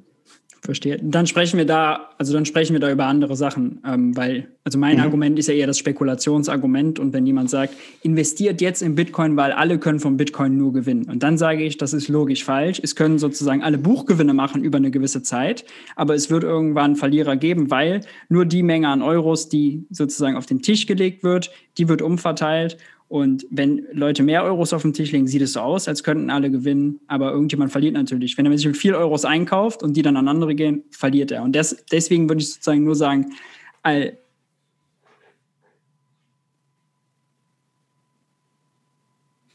für die Einzelperson gut gehen, aber nicht für für alle. Jeder kann gewinnen, aber nicht alle. Ich würde den Teilen widersprechen. Ich gebe dir recht, kurzfristig ist es logisch falsch. Falsch, wer kurzfristig verspricht, investiert alle in Bitcoin, ihr gewinnt alle. Das ist natürlich nicht in Ordnung und nicht okay, ja, weil du nicht weißt, was innerhalb der nächsten Monate oder vielleicht sogar Jahre wirklich passiert. Wenn langfristig wirklich alle in Bitcoin sparen und investieren, alle, ne, und, und ein, ein fataler Fehler im Code oder irgendwas ausbleibt, dann würden tatsächlich auch nominal alle profitieren. Die, die später investieren, natürlich weniger als die, die früher investieren. Das ist klar. Ja, und vor allem im Vergleich zum Fiat-System. Bei Bitcoin kannst du gewinnen oder verlieren, aber bei Fiat kannst du nur verlieren. Also da, weiß ich, da weiß ich schon, welches Spiel ich spielen werde, ja. Aber das, das finde ich zum Beispiel jetzt auch wieder logisch falsch, weil das, ist mir wieder, das schließt dann den Zirkel, den will ich jetzt eigentlich nicht wieder aufmachen. Aber wenn der Preis steigt, bedeutet das ja, Becker Lutzer hat den Preis erhöht und macht damit, der ist so der Gewinner und die Konsumenten sind die Verlierer. Also es gibt immer Gewinner und Verlierer da. Warum sind die Konsumenten Verlierer? Weil sie ja den, der Lohn sich nicht erhöht hat, aber die jetzt mehr Geld für Brötchen ausgeben müssen. Deswegen sinkt deren Kaufkraft. Ach so, ja gut, aber das ist ja dann, kann ja dann nur passieren, wenn er zum Beispiel die Qualität erhöht hat oder wenn irgendwie ein Schock war, dass irgendwelche bestimmten Sachen teurer geworden sind und so weiter. Also genau, äh, Preise sollten ja eigentlich sinken. Im, genau, also mit der Zeit sinken die Preise. Also natürlich ist es immer kurzfristig, kann es Schwankungen geben, aber ich glaube halt dein Argument, was dem mit Bitcoin, dass nicht alle profitieren können, gilt nur dann, wenn es langfristig nicht so wäre, dass es dauerhaft nach oben geht. Das ist ja auch das, wenn du jetzt bei Ponzi-Schemes oder so, das ist klar, wenn du weißt, es muss irgendwann kollabieren, weil es mhm. aufgrund der, äh, des, dem Aufbau des Systems so geregelt ist, dann ja, dann natürlich, dann gibt es Leute, die profitieren und welche, die, die profitieren nicht und die verlieren. und es gleicht sich ein bisschen aus, minus wahrscheinlich die Gesamtsumme ist negativ, weil äh, normalerweise Verluste schlimmer wahrgenommen werden als Gewinne und so weiter. Psychologisch aber, ja, aber finanziell ist null so. Genau, ja. genau. Beziehungsweise du hast natürlich äh, Reibungsverluste, als wenn du nichts gemacht hättest, weil du hast ja Zeit, die du investiert hast, vielleicht, um es zu ja, recherchieren und so. Aber wenn, wenn es für immer, wenn es nicht das globale Geld wird, dann wirst du mit Bitcoin, damit äh, können alle mit Bitcoin gewinnen, langfristig gesehen, wenn sie langfristig halten. Okay, super. Haben, äh, ich glaube, das war jetzt ein super Gespräch. Hat uns auf jeden Fall sehr gefreut. Ähm, hast ja, du noch abschließende Worte, Fab äh, oder Maurice? Ich wollte gerade nur sagen, also wir haben äh, zeitlich, glaube ich, jetzt tatsächlich den Rekord gleich mal gebrochen. Äh, finde ich aber sehr, finde ich sehr, sehr geil. Ähm, vielen, vielen Dank für das Gespräch. Wenn du jetzt gerade noch irgendwie einen Punkt im Kopf hast, dann, dann sehr, sehr gerne. Habe ich tatsächlich nicht. Ich glaube, das Gespräch war tatsächlich gut, um zu zeigen, wo einfach die verschiedenen Denkschulen sind und die verschiedenen Wirkungsmechanismen, die wir unterstellen. Und dass das, glaube ich, ganz gut rausgearbeitet wurde. Auch wenn wir, wir sozusagen nicht, also weil wir verschiedene Ansichten haben, müssen wir uns nicht zustimmen, aber ich glaube, also deswegen ist so ein Gespräch auch wertvoll, auch dann vielleicht als Reaktion auf das äh, Video, was natürlich auch eine gewisse Polemik beinhaltet hat, ja, also will ich ja gar nicht abstreiten, ähm, ist es ja der, der, der, der Bildung und der, äh, dem Austausch und der Informationsvermittlung sehr dienlich, wenn man, wenn man da die Argumente austauscht und die Sichtweisen vergleicht. Definitiv. Also ich muss auch nochmal sagen, äh, ich habe natürlich auch einiges in meinem Thread dann da ein bisschen überspitzt formuliert, ne? aber wie du sagst, alles das, gut. Das muss man manchmal, um seinen Punkt klar zu machen. Nee, du, cool. Ähm, vielen, vielen Dank. Ähm, wir können das gerne auch irgendwann mal wieder äh, machen, wenn es irgendwie, wenn du irgendwie neue Punkte hast bezüglich Bitcoin oder äh, irgendwelche, irgendwelche anderen Sachen noch diskutieren, was weiß ich, was Energieverbrauch, keine Ahnung, gibt es ja auch äh, ganz, ganz interessante Sachen. Ähm, vielen, vielen Dank. Alles klar. Danke Dann euch. danke euch und bye bye. Bis zum nächsten Mal. Ciao. And I think it is, it is very important in, in these replies to people like Krugman that we don't get involved in technical details but ask them questions almost like a child.